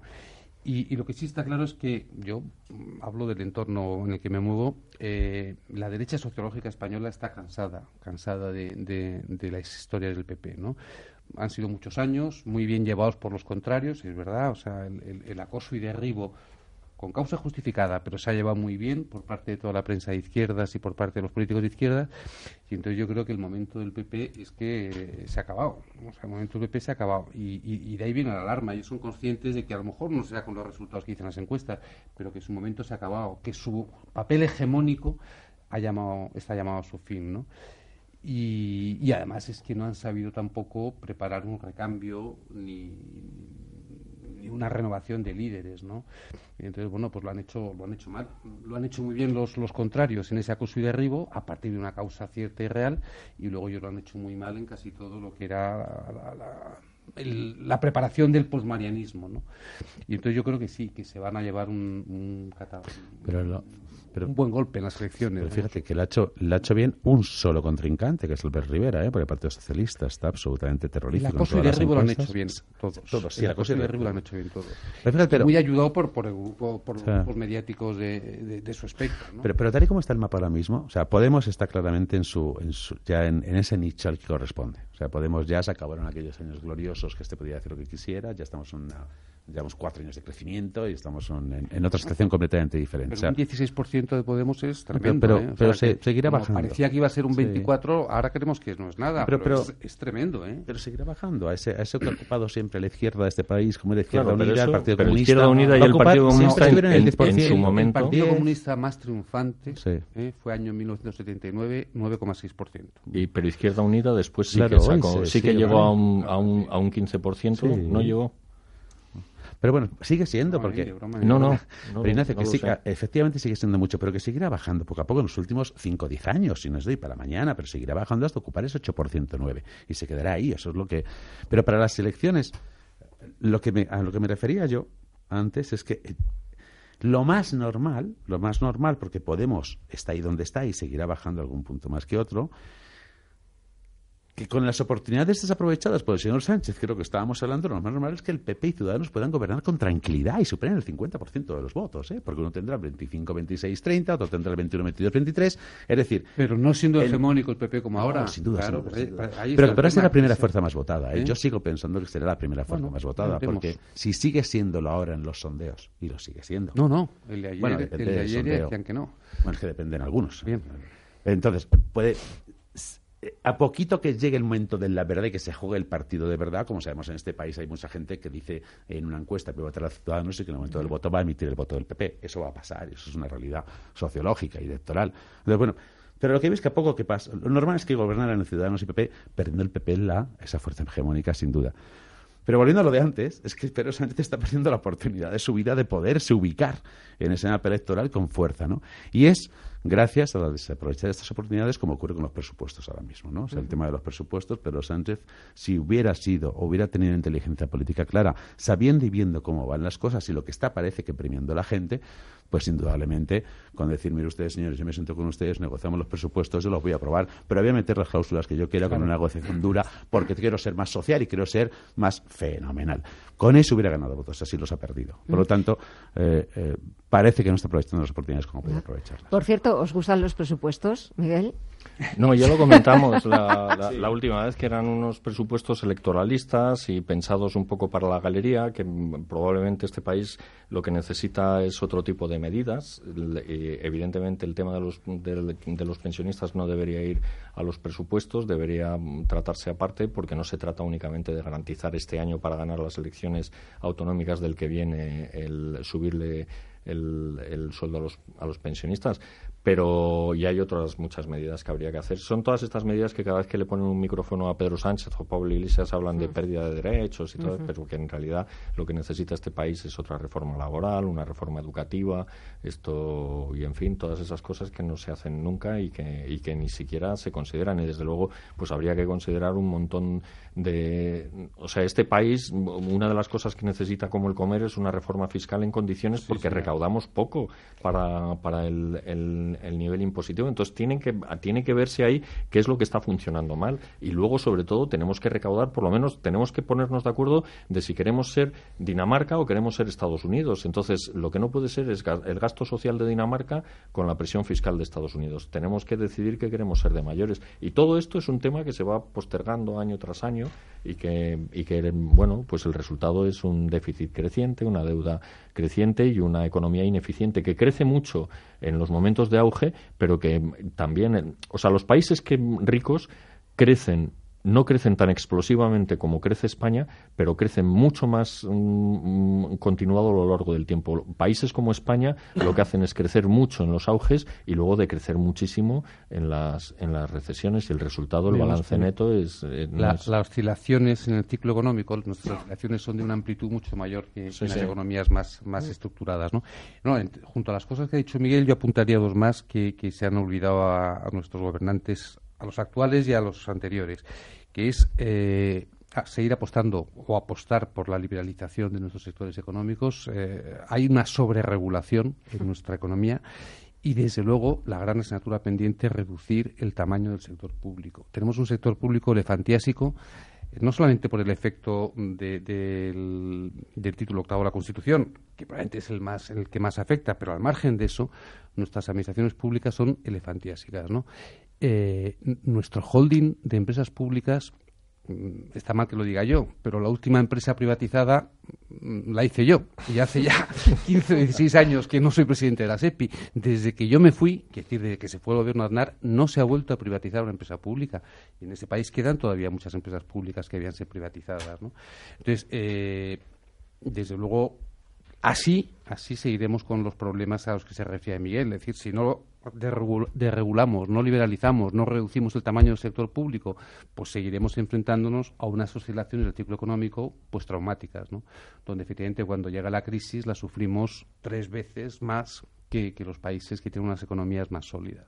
Yo creo que el presupuesto, sé, por pensar en términos eh, empresariales, una, un país eh, tiene que tener una idea de dónde quiere ir, tiene que tener una idea de dónde quiere potenciar eh, lo que quiere ser, tiene que ver cuáles son sus ventajas comparativas, en dónde tiene que invertir y dónde no, tiene que tomar decisiones si invierte más en infraestructuras o en educación, si invierte en educación en qué tipo de educación, si a lo mejor invierte más en superior o más en educaciones primarias. O sea, un país tiene que tomar decisiones de qué quiere hacer y, mucha, y, y- y tiene que verse y tiene que visualizarse en un futuro, perdón esta cursilería, pero tiene que verse en un futuro.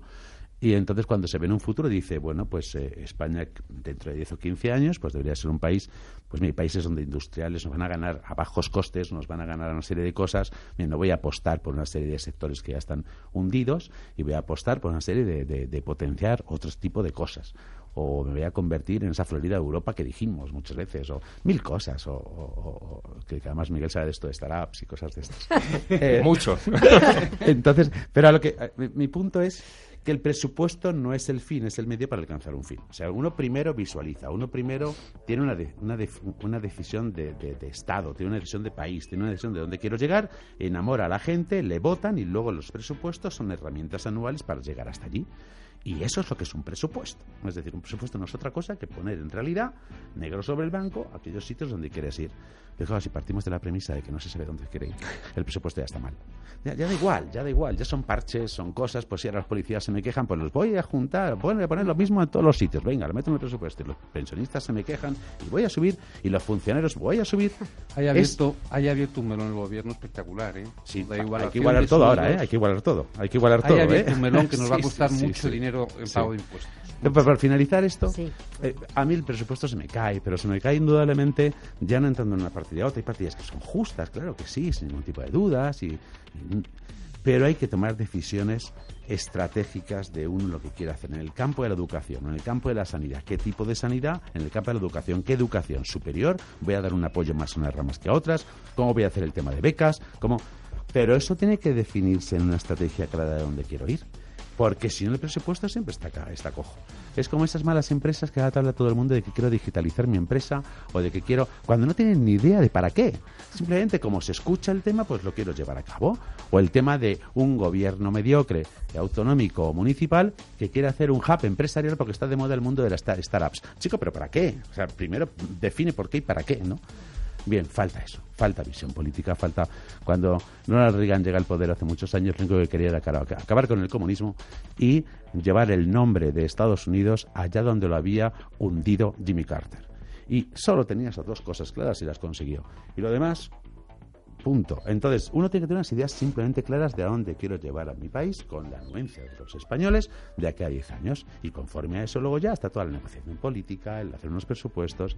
Pero como eso no es así, los presupuestos se caen solo por su propio peso. Bueno, señores, pues eh, ya no sé ni qué comentar más porque me habéis dejado absolutamente maravillada.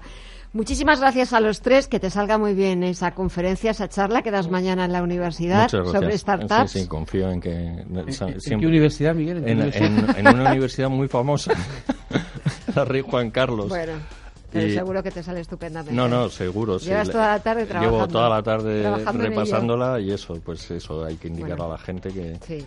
Que los que salgan no hagan ruido para no despertar a los que se han quedado dormidos.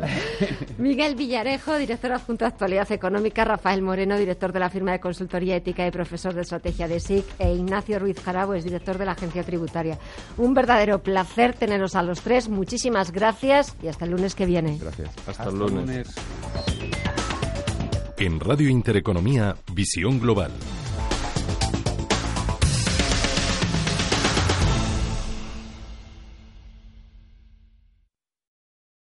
¿Le gustaría impulsar la transformación digital en su negocio global? Conozca las soluciones de software de IFS para Internet de las Cosas, Big Data, analítica avanzada e inteligencia artificial. Visite ifsworld.com. 100 vinos de primera, 100 paisajes de primera, 100 colores y 100 sabores de primera.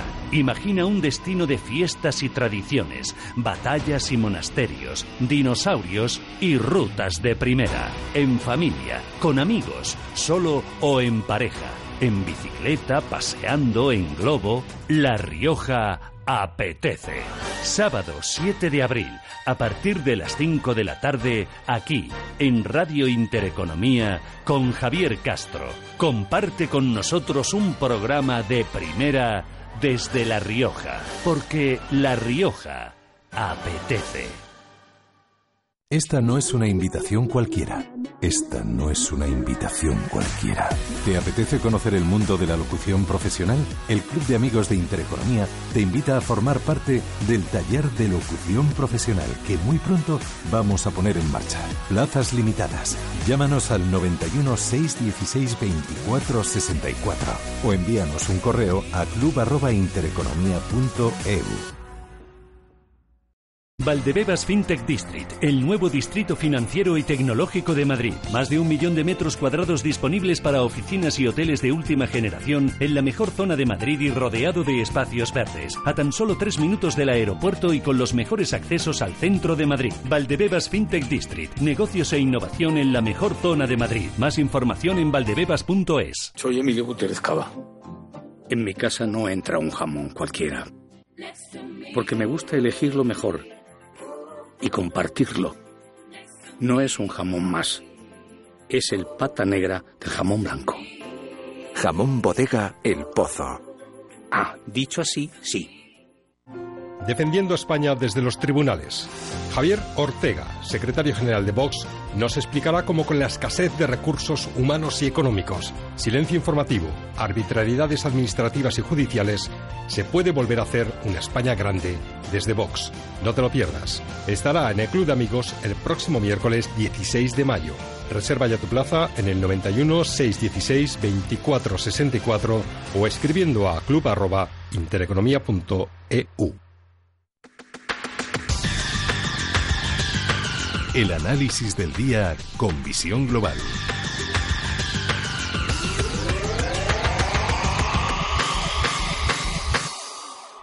Pasan casi 25 minutos de las 9 de la noche, una hora menos en la comunidad canaria. Apenas 35 minutos para que eche el cierre la principal bolsa del mundo, la bolsa norteamericana, y tenemos al índice Dow Jones perdiendo más de 600 puntos. Se deja un 2,5% hasta los 23.491 puntos. El Nasdaq Composite baja más de 3 puntos porcentuales hasta los 6.840 puntos y el SP500 retrocede un 2,8% hasta los 2.567 puntos. Ese es el tiempo real y ahora buscamos el análisis. Saludamos a Javier Martín, es director del Comité de Inversión de Ursus 3 Capital. Javier, buenas noches. ¿Qué tal? Buenas noches. Bueno, menuda forma de empezar la semana, de empezar el trimestre con el sector tecnológico, los aranceles, la supuesta guerra comercial entre Estados Unidos y China, acaparando la preocupación de los inversores y lastrando la principal bolsa del mundo, porque menudo varapalo se está llevando hoy el sector tecnológico por un lado y el Dow Jones que ha llegado a perder más de 700 puntos. Ya lo creo, ya lo creo. Eh, lo que antes parecía que no afectaba al mercado o que no tenía demasiada importancia y los índices continuaban trepando, ahora ya parece ser el foco de preocupación y naturalmente que son, son cuestiones importantes. La sobrevaloración que hay en el mercado o esos riesgos de acciones eh, eh, contra el comercio, contra el libre comercio y, ¿por qué no, digamos, todos estos enfrentamientos que hay de acusaciones entre eh, Rusia y otros y otras y otros países que en bloque parece que están apoyando al Reino Unido, pues naturalmente que no son el mejor ambiente para los mercados de capitales, pero seguramente es esa sobrevaloración que durante tanto tiempo se ha ido formando en los valores tecnológicos y no tecnológicos, sobre todo en las bolsas americanas, lo que ahora parece que está empezando a dar un cierto temor y los inversores salen este segundo trimestre que ha comenzado este lunes, sobre todo en la bolsa norteamericana, mañana ya volverán a la actividad las principales bolsas europeas, ¿cómo se presenta? Bueno, pues eh, lo razonable, lo razonable es que continúe con, estas tendencias que estamos viendo. Ya en el mes de enero tuvimos, eh, en febrero, a principios de febrero, tuvimos unas cuantas sesiones en las que parecía que, el mercado decía basta hasta aquí hemos llegado. En marzo hubo una continuidad en esas ventas y lo mejor que nos podría pasar es que el mercado americano corrija rápidamente porque estamos viendo que aunque las bolsas europeas aunque la bolsa española u otras muchas bolsas eh, emergentes y de otras están muy baratas, pero aún así son arrastradas. Veremos a ver qué pasa en el mercado español o en el mercado europeo mañana. Tras esta caída sustancial en la bolsa americana, seguramente lo recogeremos pues con, con, un cierto impacto, a pesar de que aquí las valoraciones son muy buenas. Así que mejor que nos puede pasar es que este trimestre que empieza la corrección en Estados Unidos sea rápida.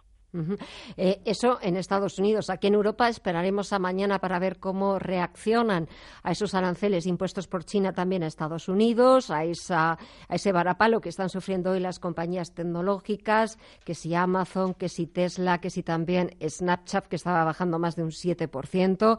Y una de las citas claves de esta semana es el viernes, el informe de empleo en Estados Unidos. Bueno, pues, pues sí, naturalmente, porque ya solo faltaba que la actividad económica en Estados Unidos pase súbitamente.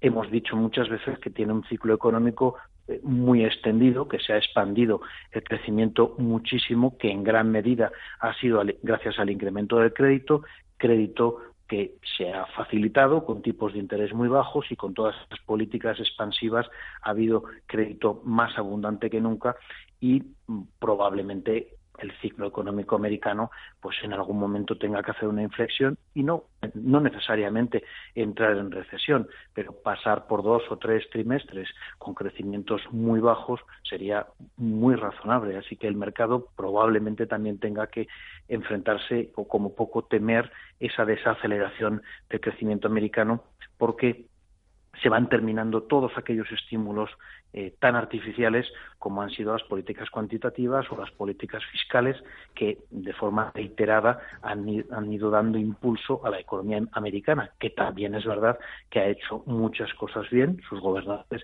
y su clase empresarial y sus trabajadores, pero han extendido el ciclo de forma virtuosa, digamos.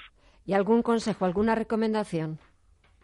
Pues que el que tenga miedo de tener demasiada renta variable en cartera, que, la quite. Es, es un momento muy bajo para, para muchos índices, pero posiblemente si el mercado americano continúa por donde está, tengamos oportunidades en el futuro para comprar. En cualquier caso, no se trata de una situación en la que las economías estén muy fuertes y vayamos a tener una una contracción económica eh, dura que haga que las bolsas bajen. Todo lo contrario, lo que tenemos es que las bolsas, sobre todo la bolsa americana, de alguna manera ha sobrevalorado las estimaciones de crecimiento y de beneficios empresariales y esa sobreestimación es la que ahora está corrigiendo. Cuando corrijan las bolsas, probablemente las economías van a seguir creciendo y a la vuelta de unos trimestres posiblemente los índices vuelvan a estar bien arriba. Y en casos como los mercados europeos, en que hay un descuento y unas valoraciones muy atractivas, será un momento eh, extraordinario para comprar. Si viene ese recorte, será doblemente atractivo. Pues estaremos muy pendientes. Javier Martín, director del Comité de Inversión de Ursus 3 Capital, gracias por el análisis. Buenas noches y hasta otra. Gracias a vosotros. Y seguimos buscando la opinión de los expertos. Hemos comenzado segundo trimestre del año y buscamos qué perspectivas, qué expectativas guardan los expertos de este trimestre que acaba de comenzar. Escuchamos la opinión de Antonio Castelo, de eBroker. El fondo eh, macro sigue siendo bueno, el fondo micro de las empresas, salvo que entráramos en este tipo de guerras comerciales, pues sigue siendo bueno. La campaña de publicación de resultados, como te he dicho, pues ha sido bastante buena. Las guías que han dado las empresas para el ejercicio 2018 son buenas básicamente que desaparezcan esas incertidumbres y eso hay eh, eso digamos sobre todo cuando interviene el tema político es complicado de es complicado de predecir y para Antonio Cortina, responsable del Servicio de Estudios del Banco Santander, una de esas incertidumbres, sobre todo, podría venir por parte del sector tecnológico en Estados Unidos. Yo creo que en los últimos días lo que hemos visto es una estabilización de, los mercados bursátiles, sobre todo en Europa. ¿no? En Estados Unidos lo que vemos es que hay cierta debilidad en las tecnológicas y hay unas valoraciones que son tanto más ajustadas, pero Europa lo está haciendo mejor y eso también se ve en el comportamiento relativo de la rentabilidad de la deuda, que en Estados Unidos ha cedido a la baja y, en Europa este ha sido un movimiento mucho más limitado.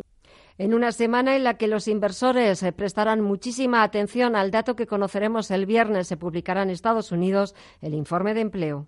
Hay dos aspectos importantes esta semana. Uno es el informe de empleo de Estados Unidos, sobre todo por el componente de salarios, que no, recordemos que fue lo que uno de los principales factores que provocó el, ajuste en el, en el, mes de febrero. Y el otro factor importante es el de la guerra comercial. ¿no? Si el ajuste de febrero obedeció sobre todo a, un ajuste de, a una subida de tipos de interés a largo plazo y un cierto repunte de la prima de riesgo, eh, más preocupante sería eh, una guerra comercial que afectaría las expectativas de crecimiento.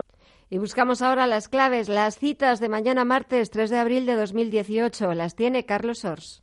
Mañana martes, el Ministerio de Empleo revelará las cifras de paro registrado, así como la afiliación a la Seguridad Social para marzo. Por su parte, el Instituto Nacional de Estadística publicará la estadística sobre transporte ferroviario para el cuarto trimestre de 2017. Asimismo, el Tesoro colocará letras a 6 y 12 meses, mientras que en Alemania y Suiza se conocerán las cifras de ventas minoristas para el mes de febrero. Al otro lado del Atlántico, en Estados Unidos, se darán a conocer las ventas de vehículos de marzo, mientras que el Tesoro subastará letras a cuatro semanas. Asimismo, Spotify saldrá a bolsa, mientras que Tempore Properties se incorporará al mercado alternativo bursátil, al tiempo que Ebro Foods pagará un dividendo de 19 céntimos brutos por acción. Y los últimos ataques del presidente estadounidense de Donald Trump al gigante Amazon le están costando una verdadera fortuna a la compañía que preside Jeff Bezos. Más de 42.600 millones de dólares en bolsa y casi 7.000 millones de dólares para los bolsillos del hombre más rico del mundo, Judith. Sí, basta con un tuit de Donald Trump y la fortuna de Jeff Bezos, el presidente de Amazon, se resiente en casi 7.000 millones de euros en unos días. Donald Trump acusó el pasado sábado a la compañía de provocar la pérdida de miles de negocios minoristas, porque para hacer sombra a Amazon debe ser un gigante empresarial. Si no, la otra opción es unirte a él, pero siempre bajo sus normas, algo que no recomienda Fernando Sánchez de Incos. Si a ti te da igual perder millones anualmente en la venta de productos, ¿quién va a poder competir con eso? A menos que entre un gigante tipo un Alibaba al que también le sea igual perder dinero. Si eres fabricante, eh, o si eres un Zara, por ejemplo, que es fabricante y aparte también distribuye, yo no me metería a vender ahí. La verdad, potenciaría mi e-commerce y mis tiendas físicas porque a la que metes el catálogo en Amazon ya estás metido dentro de su sistema, pueden empezar a bajar precios y demás o lo tienes muy claro o yo no me metería ahí dentro. Pero es la opinión de Trump la que a golpe de tuit hace desaparecer 40.000 millones de capitalización bursátil de la compañía. El presidente de Estados Unidos recela de la compañía de Bezos por su impacto negativo en el comercio minorista, por un lado, pero por otro, por el pago de impuestos de Amazon y el uso del sistema postal. A diferencia de otros, Amazon paga poco o ningún impuesto a los gobiernos estatales y locales y usa el servicio postal de Estados Unidos como su chico de reparto, defiende Trump.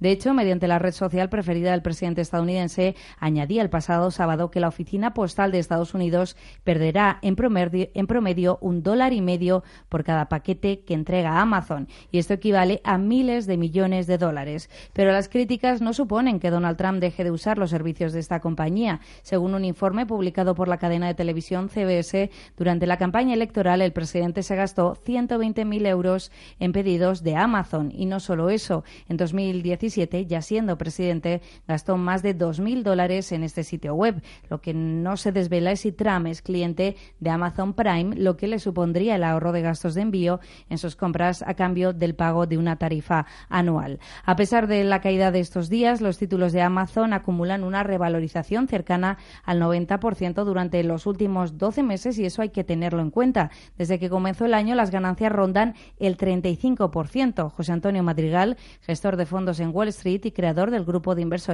Eurocares recuerda la envidiable trayectoria de la compañía y defiende que se está comiendo el mundo.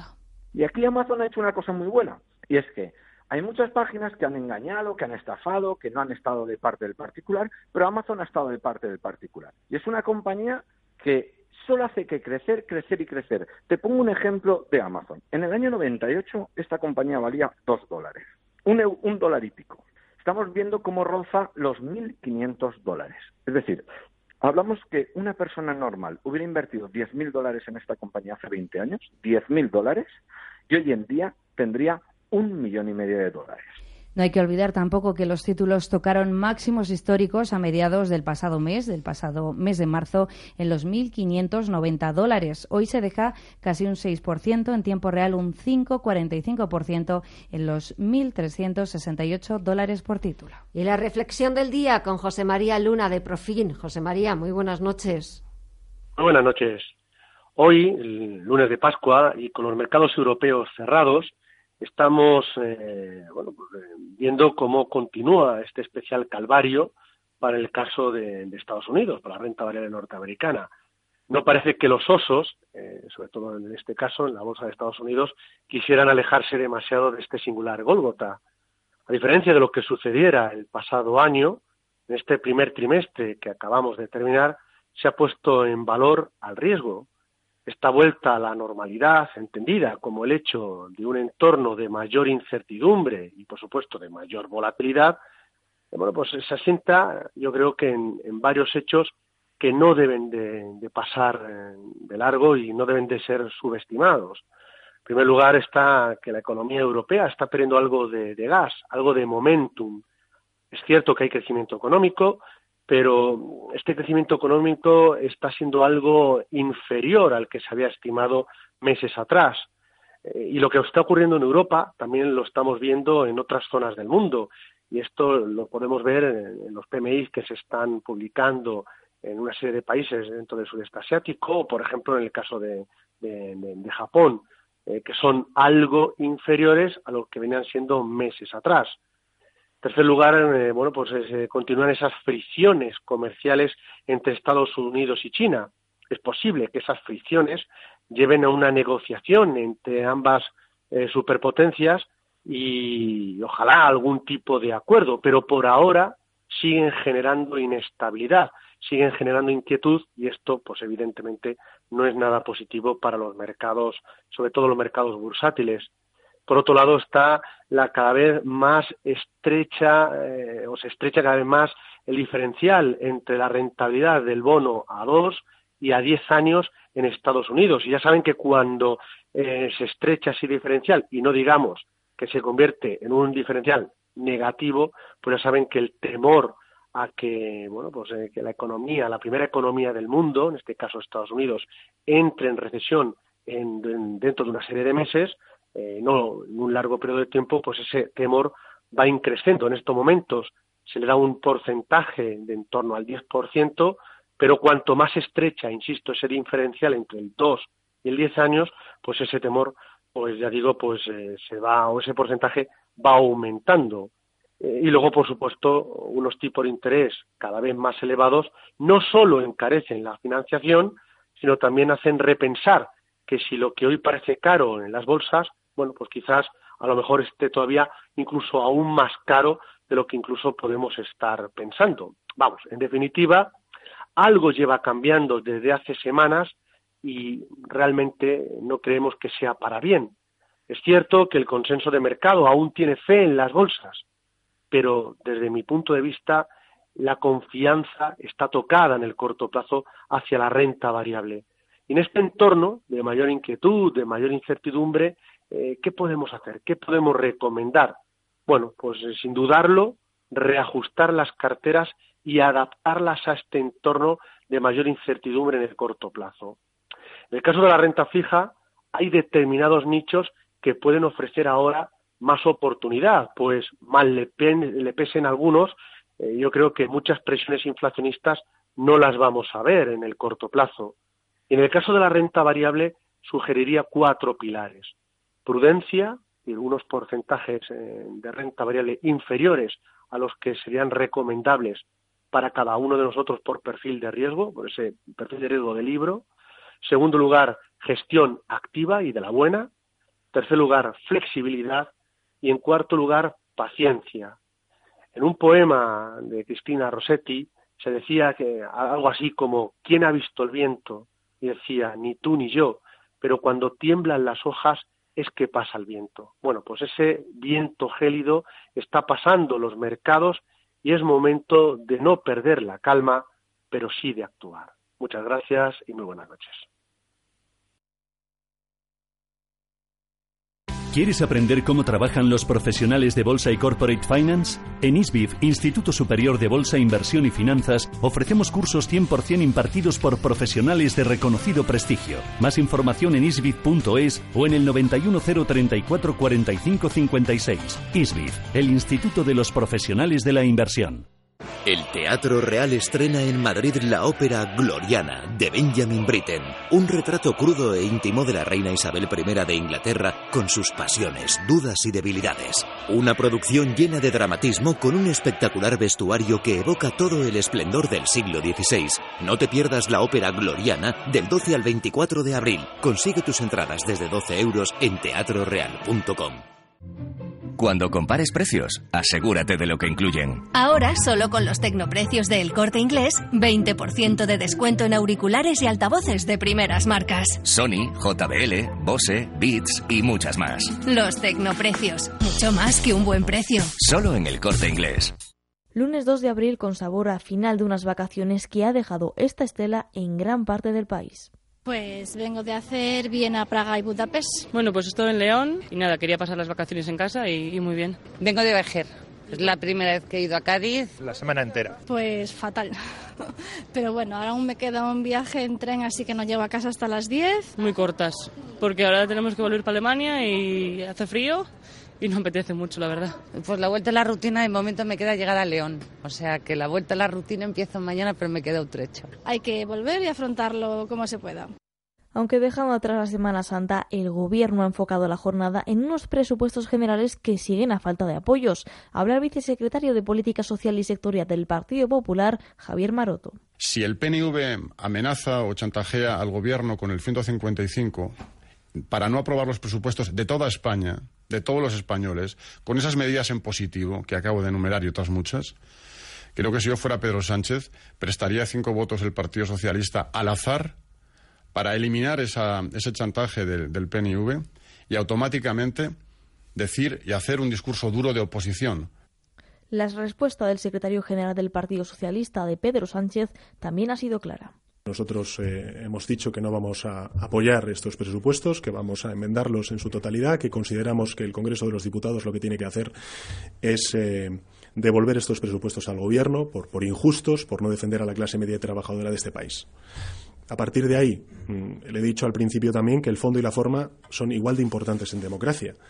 Y desde luego un gobierno en una democracia parlamentaria que no es capaz de sacar adelante su principal ley, que es la de los presupuestos generales del Estado, no tiene más que decir. Está agotado, está finiquitado y en consecuencia lo que tiene que hacer es someterse a una cuestión de confianza. Ante esta incertidumbre, Albert Rivera alude a la encuesta electoral que ha impulsado a Ciudadanos frente al bipartidismo.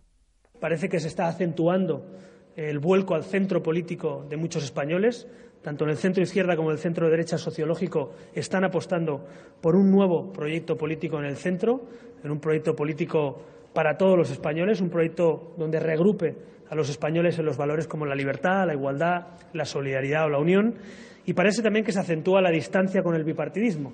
Pero el presidente del Gobierno, Mariano Rajoy, se apoya en los presupuestos generales y en una de sus promesas, en las pensiones. Las pensiones mínimas van a subir un 3%, pero también van a subir las pensiones de viudedad y también vamos a hacer algunos ajustes en el IRPF para que las personas que reciban una pensión entre 12.000 y 18.000 euros al año paguen algo menos de lo que están pagando en este momento. Son también muchos españoles. También ha hablado sobre el PIB. Habíamos previsto para este año 2018 un, nivel de crecimiento del 2,3, porque había algunas incertidumbres. Pero la evolución de los acontecimientos y también las previsiones de los demás nos han hecho tomar la decisión de subir la previsión al 2,7. Y creo que si hacemos las cosas bien podemos romper nuestro propio pronóstico. Lo hemos hecho todos los años y llegar a un crecimiento mayor. Pero hoy estamos en el 2,7. Y cómo no, sobre el empleo. Creemos que a final del año 2018 habrá en España 475.000 personas más trabajando que las que había a finales del año 2017. Aquí también queremos romper el pronóstico, porque en los tres últimos años hemos estado claramente por encima de 500.000 personas eh, de creación de empleo. La sociedad fue capaz de crear más de 500.000 personas para el año. Un tema que la ministra de Empleo y Seguridad Social, Fátima Báñez, conoce muy bien. Habla sobre el futuro de los jóvenes. Y queremos que para los jóvenes haya más empleo, más formación, más contraprestación y más estabilidad en el empleo.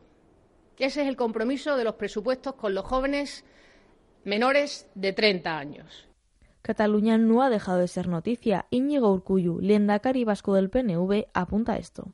¿Qué quiero que ocurra en Cataluña? Quiero que se reconozca un problema no resuelto políticamente, que se reconozca al otro, dentro y fuera, que se valoren las consecuencias de todas las decisiones. Y quiero que se recupere el gobierno de la Generalitat, un gobierno estable y sólido, que fulmine el 155 y recupere el autogobierno.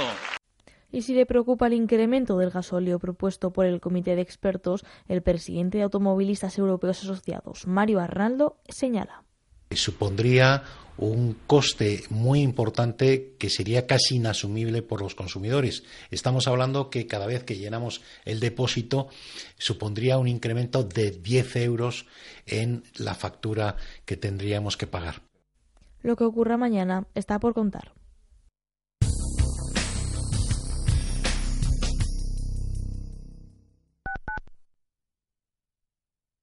¿Sabe que los países emergentes suponen hoy más de dos tercios de la economía mundial y que siete de cada diez puntos de crecimiento económico provienen de dichos países? Hace más de 30 años lanzamos el primer fondo del mundo que invierte en mercados emergentes. En Franklin Templeton le facilitamos el acceso a estas oportunidades únicas mediante una completa gama de fondos de inversión de renta fija y renta variable. Franklin Templeton 91 426 3600. Conozca el potencial emergente.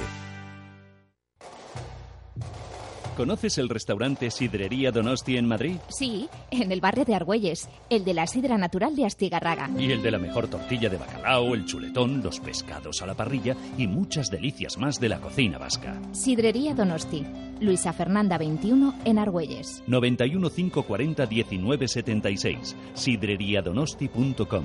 Te tratarán como en casa.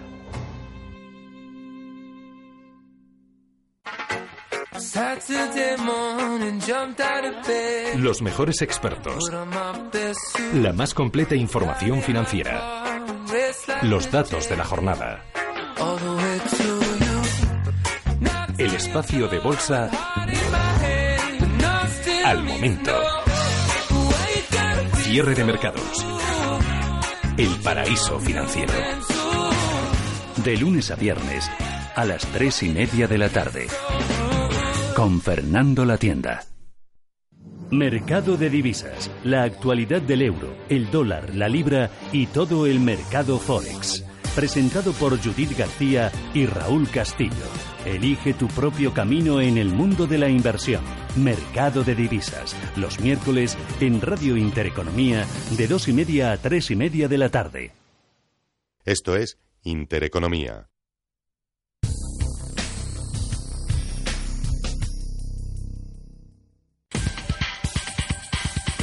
En Visión Global, las noticias empresariales.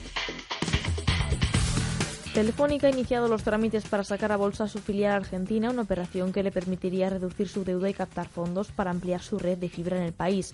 La Teleco, presidida por José María Álvarez Payete, prepara para ello una asamblea general el próximo 16 de abril. Allí pedirá a sus accionistas permiso para realizar esta colocación y tratará también la modificación de los estatutos de su filial. La Teleco española ha cerrado el día en los 8,3 euros. El Consejo de Administración de Duro Felguera ha nombrado como consejeros independientes a Ricardo de Guindos La Torre y a Ignacio Soria Vidal. Estos nombramientos se producen después de que el pasado lunes los principales accionistas de la compañía Inversores Río Magdalena, Inversiones Somió e Inversores El Piles presentaron su dimisión como consejeros de la compañía. Duro Felguera termina en 25 céntimos. Spotify debutará este martes en Wall Street de forma directa y bajo el símbolo SPOT. De este modo, los accionistas podrían vender eh, títulos en su poder sin que la compañía necesite ampliar capital y sin contar con los servicios de un banco que actúe como intermediario. El objetivo de la compañía es captar 820 millones de euros mediante esta vía y evitar así la fijación de un precio inicial para sus acciones. Huawei ganó 6.128 millones de euros en 2017, un 28,1% más que las ganancias correspondientes al año fiscal anterior. La cifra de negocio de la compañía en el conjunto del año se situó en los 77.953 millones de euros, un 15,7% más que los 67.357 sumados en el periodo de 2016. Alken Fund ha declarado una participación del 3,11% del capital en Neynor Homes, es decir, 37,45 millones de euros. Esta entrada coincide con el aumento de participación del fondo Adar Capital, que en el último mes se ha convertido en el principal accionista de la inmobiliaria con un 27,79% del capital. Carrefour Property acumula el 20% de la superficie de centros comerciales en España, es decir, más de 2,6 millones de metros cuadrados. Tras esta confirmación, la empresa refuerza su liderazgo en la gerencia de centros comerciales en España por volumen de activos tras asumir la gestión de La Verónica, Antequera, Puerta de Alicante, Augusta en Zaragoza y Gran Vía de Hortaleza, en Madrid, en los últimos meses. Dar Pharma valora abrir una planta en Estados Unidos en dos o tres años. Así lo ha confirmado su director general, David Ral, en una entrevista en Europa Press, apuntando que la operación generaría una inversión de entre 1,5 y 2 millones de euros y que contaría con un equipo inicial de entre 8 y 12 profesionales. Telegram, el servicio de mensajería encriptado ruso capta unos 1.700 millones de dólares en la mayor oferta inicial de moneda de la historia. La compañía destinará los fondos al desarrollo de una red de blockchain, así como al mantenimiento de su servicio de mensajería y al desarrollo de Gram, su propio token, un tipo de criptodivisa, más o menos. El Tribunal Supremo desestima el recurso de Islas Airways contra la sentencia del Tribunal Superior de Justicia de Madrid. La sentencia aplicada a la aerolínea en 2013 consistía en que la firma tendría que reintegrar los 7,5 millones de euros indebidamente percibidos a los usuarios afectados entre 2007 y 2011. Visión Global.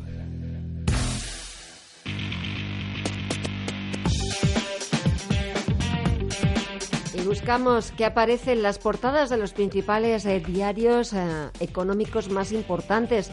En Financial Times, ¿qué asuntos, Judith, preocupan al diario británico? Pues Financial Times abre su portada con la mirada puesta en Wall Street, destacando que el Nasdaq cae bruscamente mientras que las acciones de Amazon y Tesla siguen desplomándose. Más allá de esto, podemos leer Trump invita a Putin a la Casa Blanca durante la tormenta Skripal. Esta oferta, dice Financial Times, se suma a la naturaleza errática de la postura de Washington con Moscú. En portada también y contando, contado con más detalles, hay un titular que dice las acciones de Tesla se hunden después de un reproche por un accidente fatal. Los inversores están alarmados por las crecientes pérdidas y la reprimenda por revelar los detalles del accidente. Más cosa, Mark Zuckerberg, el fundador de Facebook, critica a Tim Cook por sus comentarios. El fundador de la red social llama a los comentarios del jefe de Apple sobre el fallo de los datos de extremadamente simplista. Mirando al exterior también, la líder anti-apartheid, Winnie Madik eh, Mandela, muere. La ex esposa de Nelson Mandela dejará un legado complejo en, su, en Sudáfrica, dice Financial Times. Por último, en portada a esta hora podemos encontrar un artículo de análisis que dice el propietario de Zara, de Inditex, aumenta el, el asalto digital. El minorista más grande del mundo intensifica sus esfuerzos por adaptarse al cambio acelerado online. Y vamos con el diario LSQ. Pues foto de portada para el presidente francés, Emmanuel Macron. Dice Macron se enfrenta al calor social. El ataque inminente de los trabajadores del ferrocarril comienza mañana martes. Por tanto, día negro en el transporte eh, a la vista para el Ejecutivo, para el gobierno francés. Se trata de una batalla crucial sobre la continuación del quinquenio y sus reformas. Otro asunto en portada, Tesla se hunde en medio de la confusión. El fabricante estadounidense fue nuevamente sancionado en el mercado eh, en la bolsa después de una inocentada de Elon Musk sobre la quiebra de la empresa. Más noticias hasta ahora en portada del ESCO podemos leer crisis diplomática entre Francia e Italia, un control por parte de los funcionarios de aduanas franceses a la ONG local Bardenokia ha despertado la indignación y la ira y por último, Leseco habla de la guerra comercial. China desencadena una respuesta gradual a Donald Trump. Actualmente, Pekín está reaccionando a los recargos estadounidenses sobre el acero y el aluminio. ¿Y al diario alemán Handelsblatt? Pues el diario alemán cuenta en su portada, los altos directivos se fijan más allá de sus propias empresas. Los expertos ven oportunidades en los mercados bursátiles después de que el precio de las acciones disminuya. No compran tantas acciones de sus propias compañías como lo han hecho durante más de un año. Esta es una buena señal, dice Handelsblatt. Más allá de ese asunto, vemos otras noticias en portada, como por ejemplo esta. Tesla pierde su propio objetivo de producción en el modelo 3. Dice el diario alemán que Tesla, obviamente, eh, pierde sus metas autoimpuestas. El grupo no logra aumentar la producción de su modelo e ir más rápido. Un informe sobre los planes de chips de Apple bloquea las existencias de Intel. Dice Handelsblatt, las acciones de Intel han perdido gran parte de su valor a lo largo de la sesión de hoy. La razón son los planes de Apple para producir sus propios chips. Y por último, una información que pone el foco en las empresas alemanas. Dice gran año de renovación en los consejos de administración, pero faltan profesionales adecuados, dice el diario. Las empresas alemanas se enfrentan a un cambio. En 2018 se buscan más directivos, nuevos directivos que nunca, pero no todos aprovechan la oportunidad de renovación. ¿Y qué asuntos centran la portada del Wall Street Journal? Wall Street Journal preocupado por lo que ocurre en los mercados, dice las acciones tecnológicas se sumergen en una reacción creciente.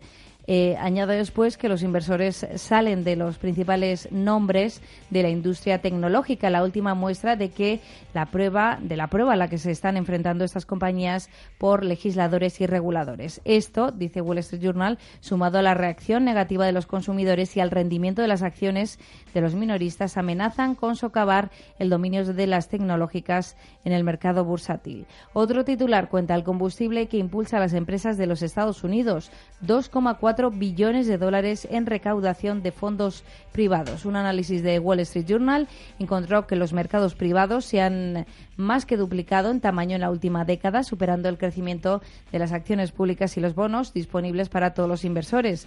Esto está transformando la forma en que las empresas crecen, concentrándose en invertir en menos manos y planteando inquietudes sobre la supervisión.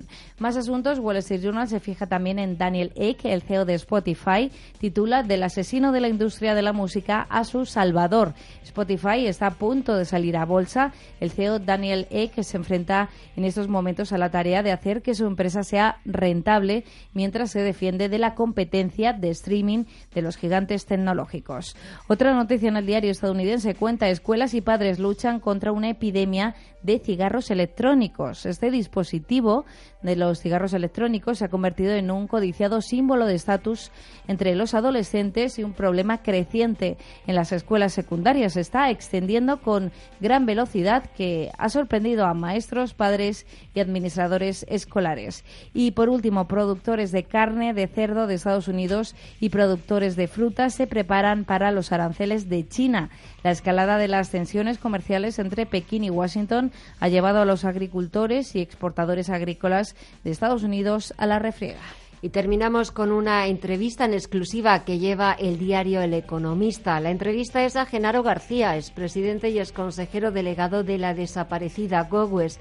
Rompe su silencio mientras espera el juicio oral por un conjunto de delitos que provocaron pérdidas de 2.000 millones y titula Es justo que ingrese en prisión. Se lo debo a los que confiaron en Gowes.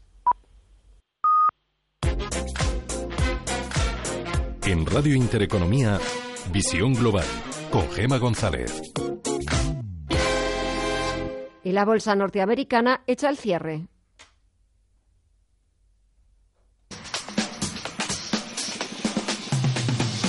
Wall Street, el corazón del distrito financiero mundial, donde el dinero nunca duerme, el tiempo es oro y la riqueza, el poder y los excesos forman parte de su esencia, echa el cierre. Vamos a buscar cómo cierra la principal bolsa del mundo a falta de esos últimos ajustes técnicos, Judith. Sí, pues finalmente el Dow Jones de Industriales se deja un 1,92%, por lo que regresa al nivel de los 23.641 puntos. El SP500, por su parte, pierde eh, algo más de un 2,24%. Hasta ahora se sitúa así en niveles de los 2.581, mientras que las referencias tecnológicas son las que más se dejan en esta sesión del lunes. En el caso del Nasdaq 100 lo hace un 2 2,89% en los 6.390. En el caso del Nasdaq Composite pierde un 2,74% a falta de los últimos ajustes, con lo que vuelve hasta los 6.870 puntos. Caídas generalizadas, fuertes ventas, las que hemos visto en la bolsa norteamericana y si echamos un vistazo dentro de los 30 componentes del índice Dow Jones, solo dos valores han conseguido despedir este lunes en números verdes. United Health, que ha sumado al cierre un 1,4%, y McDonald's, que ha subido un 0,8%. Por el contrario, el farolillo rojo ha sido Intel, la compañía ha perdido más de 6 puntos porcentuales, seguida de Cisco, que retrocede un 4,38%. Echamos también un vistazo al mercado de divisas. Sí, pues el euro pierde terreno hasta ahora frente al dólar, lo hace un 0,16%, por lo que cotiza los 1,2301. También pierde la moneda comunitaria frente al yen en las 130,30 unidades, el dólar yen en las 105,92. Pues así ponemos punto y final a esta edición de lunes, lunes de Pascua, 2 de abril de 2018, de Visión Global. Gracias por estar ahí, gracias por hacer posible que salga todos los días este programa y nosotros volvemos mañana con más información, con más análisis, con más expertos a partir de las 7. Hasta mañana. Radio Intereconomía, Visión Global.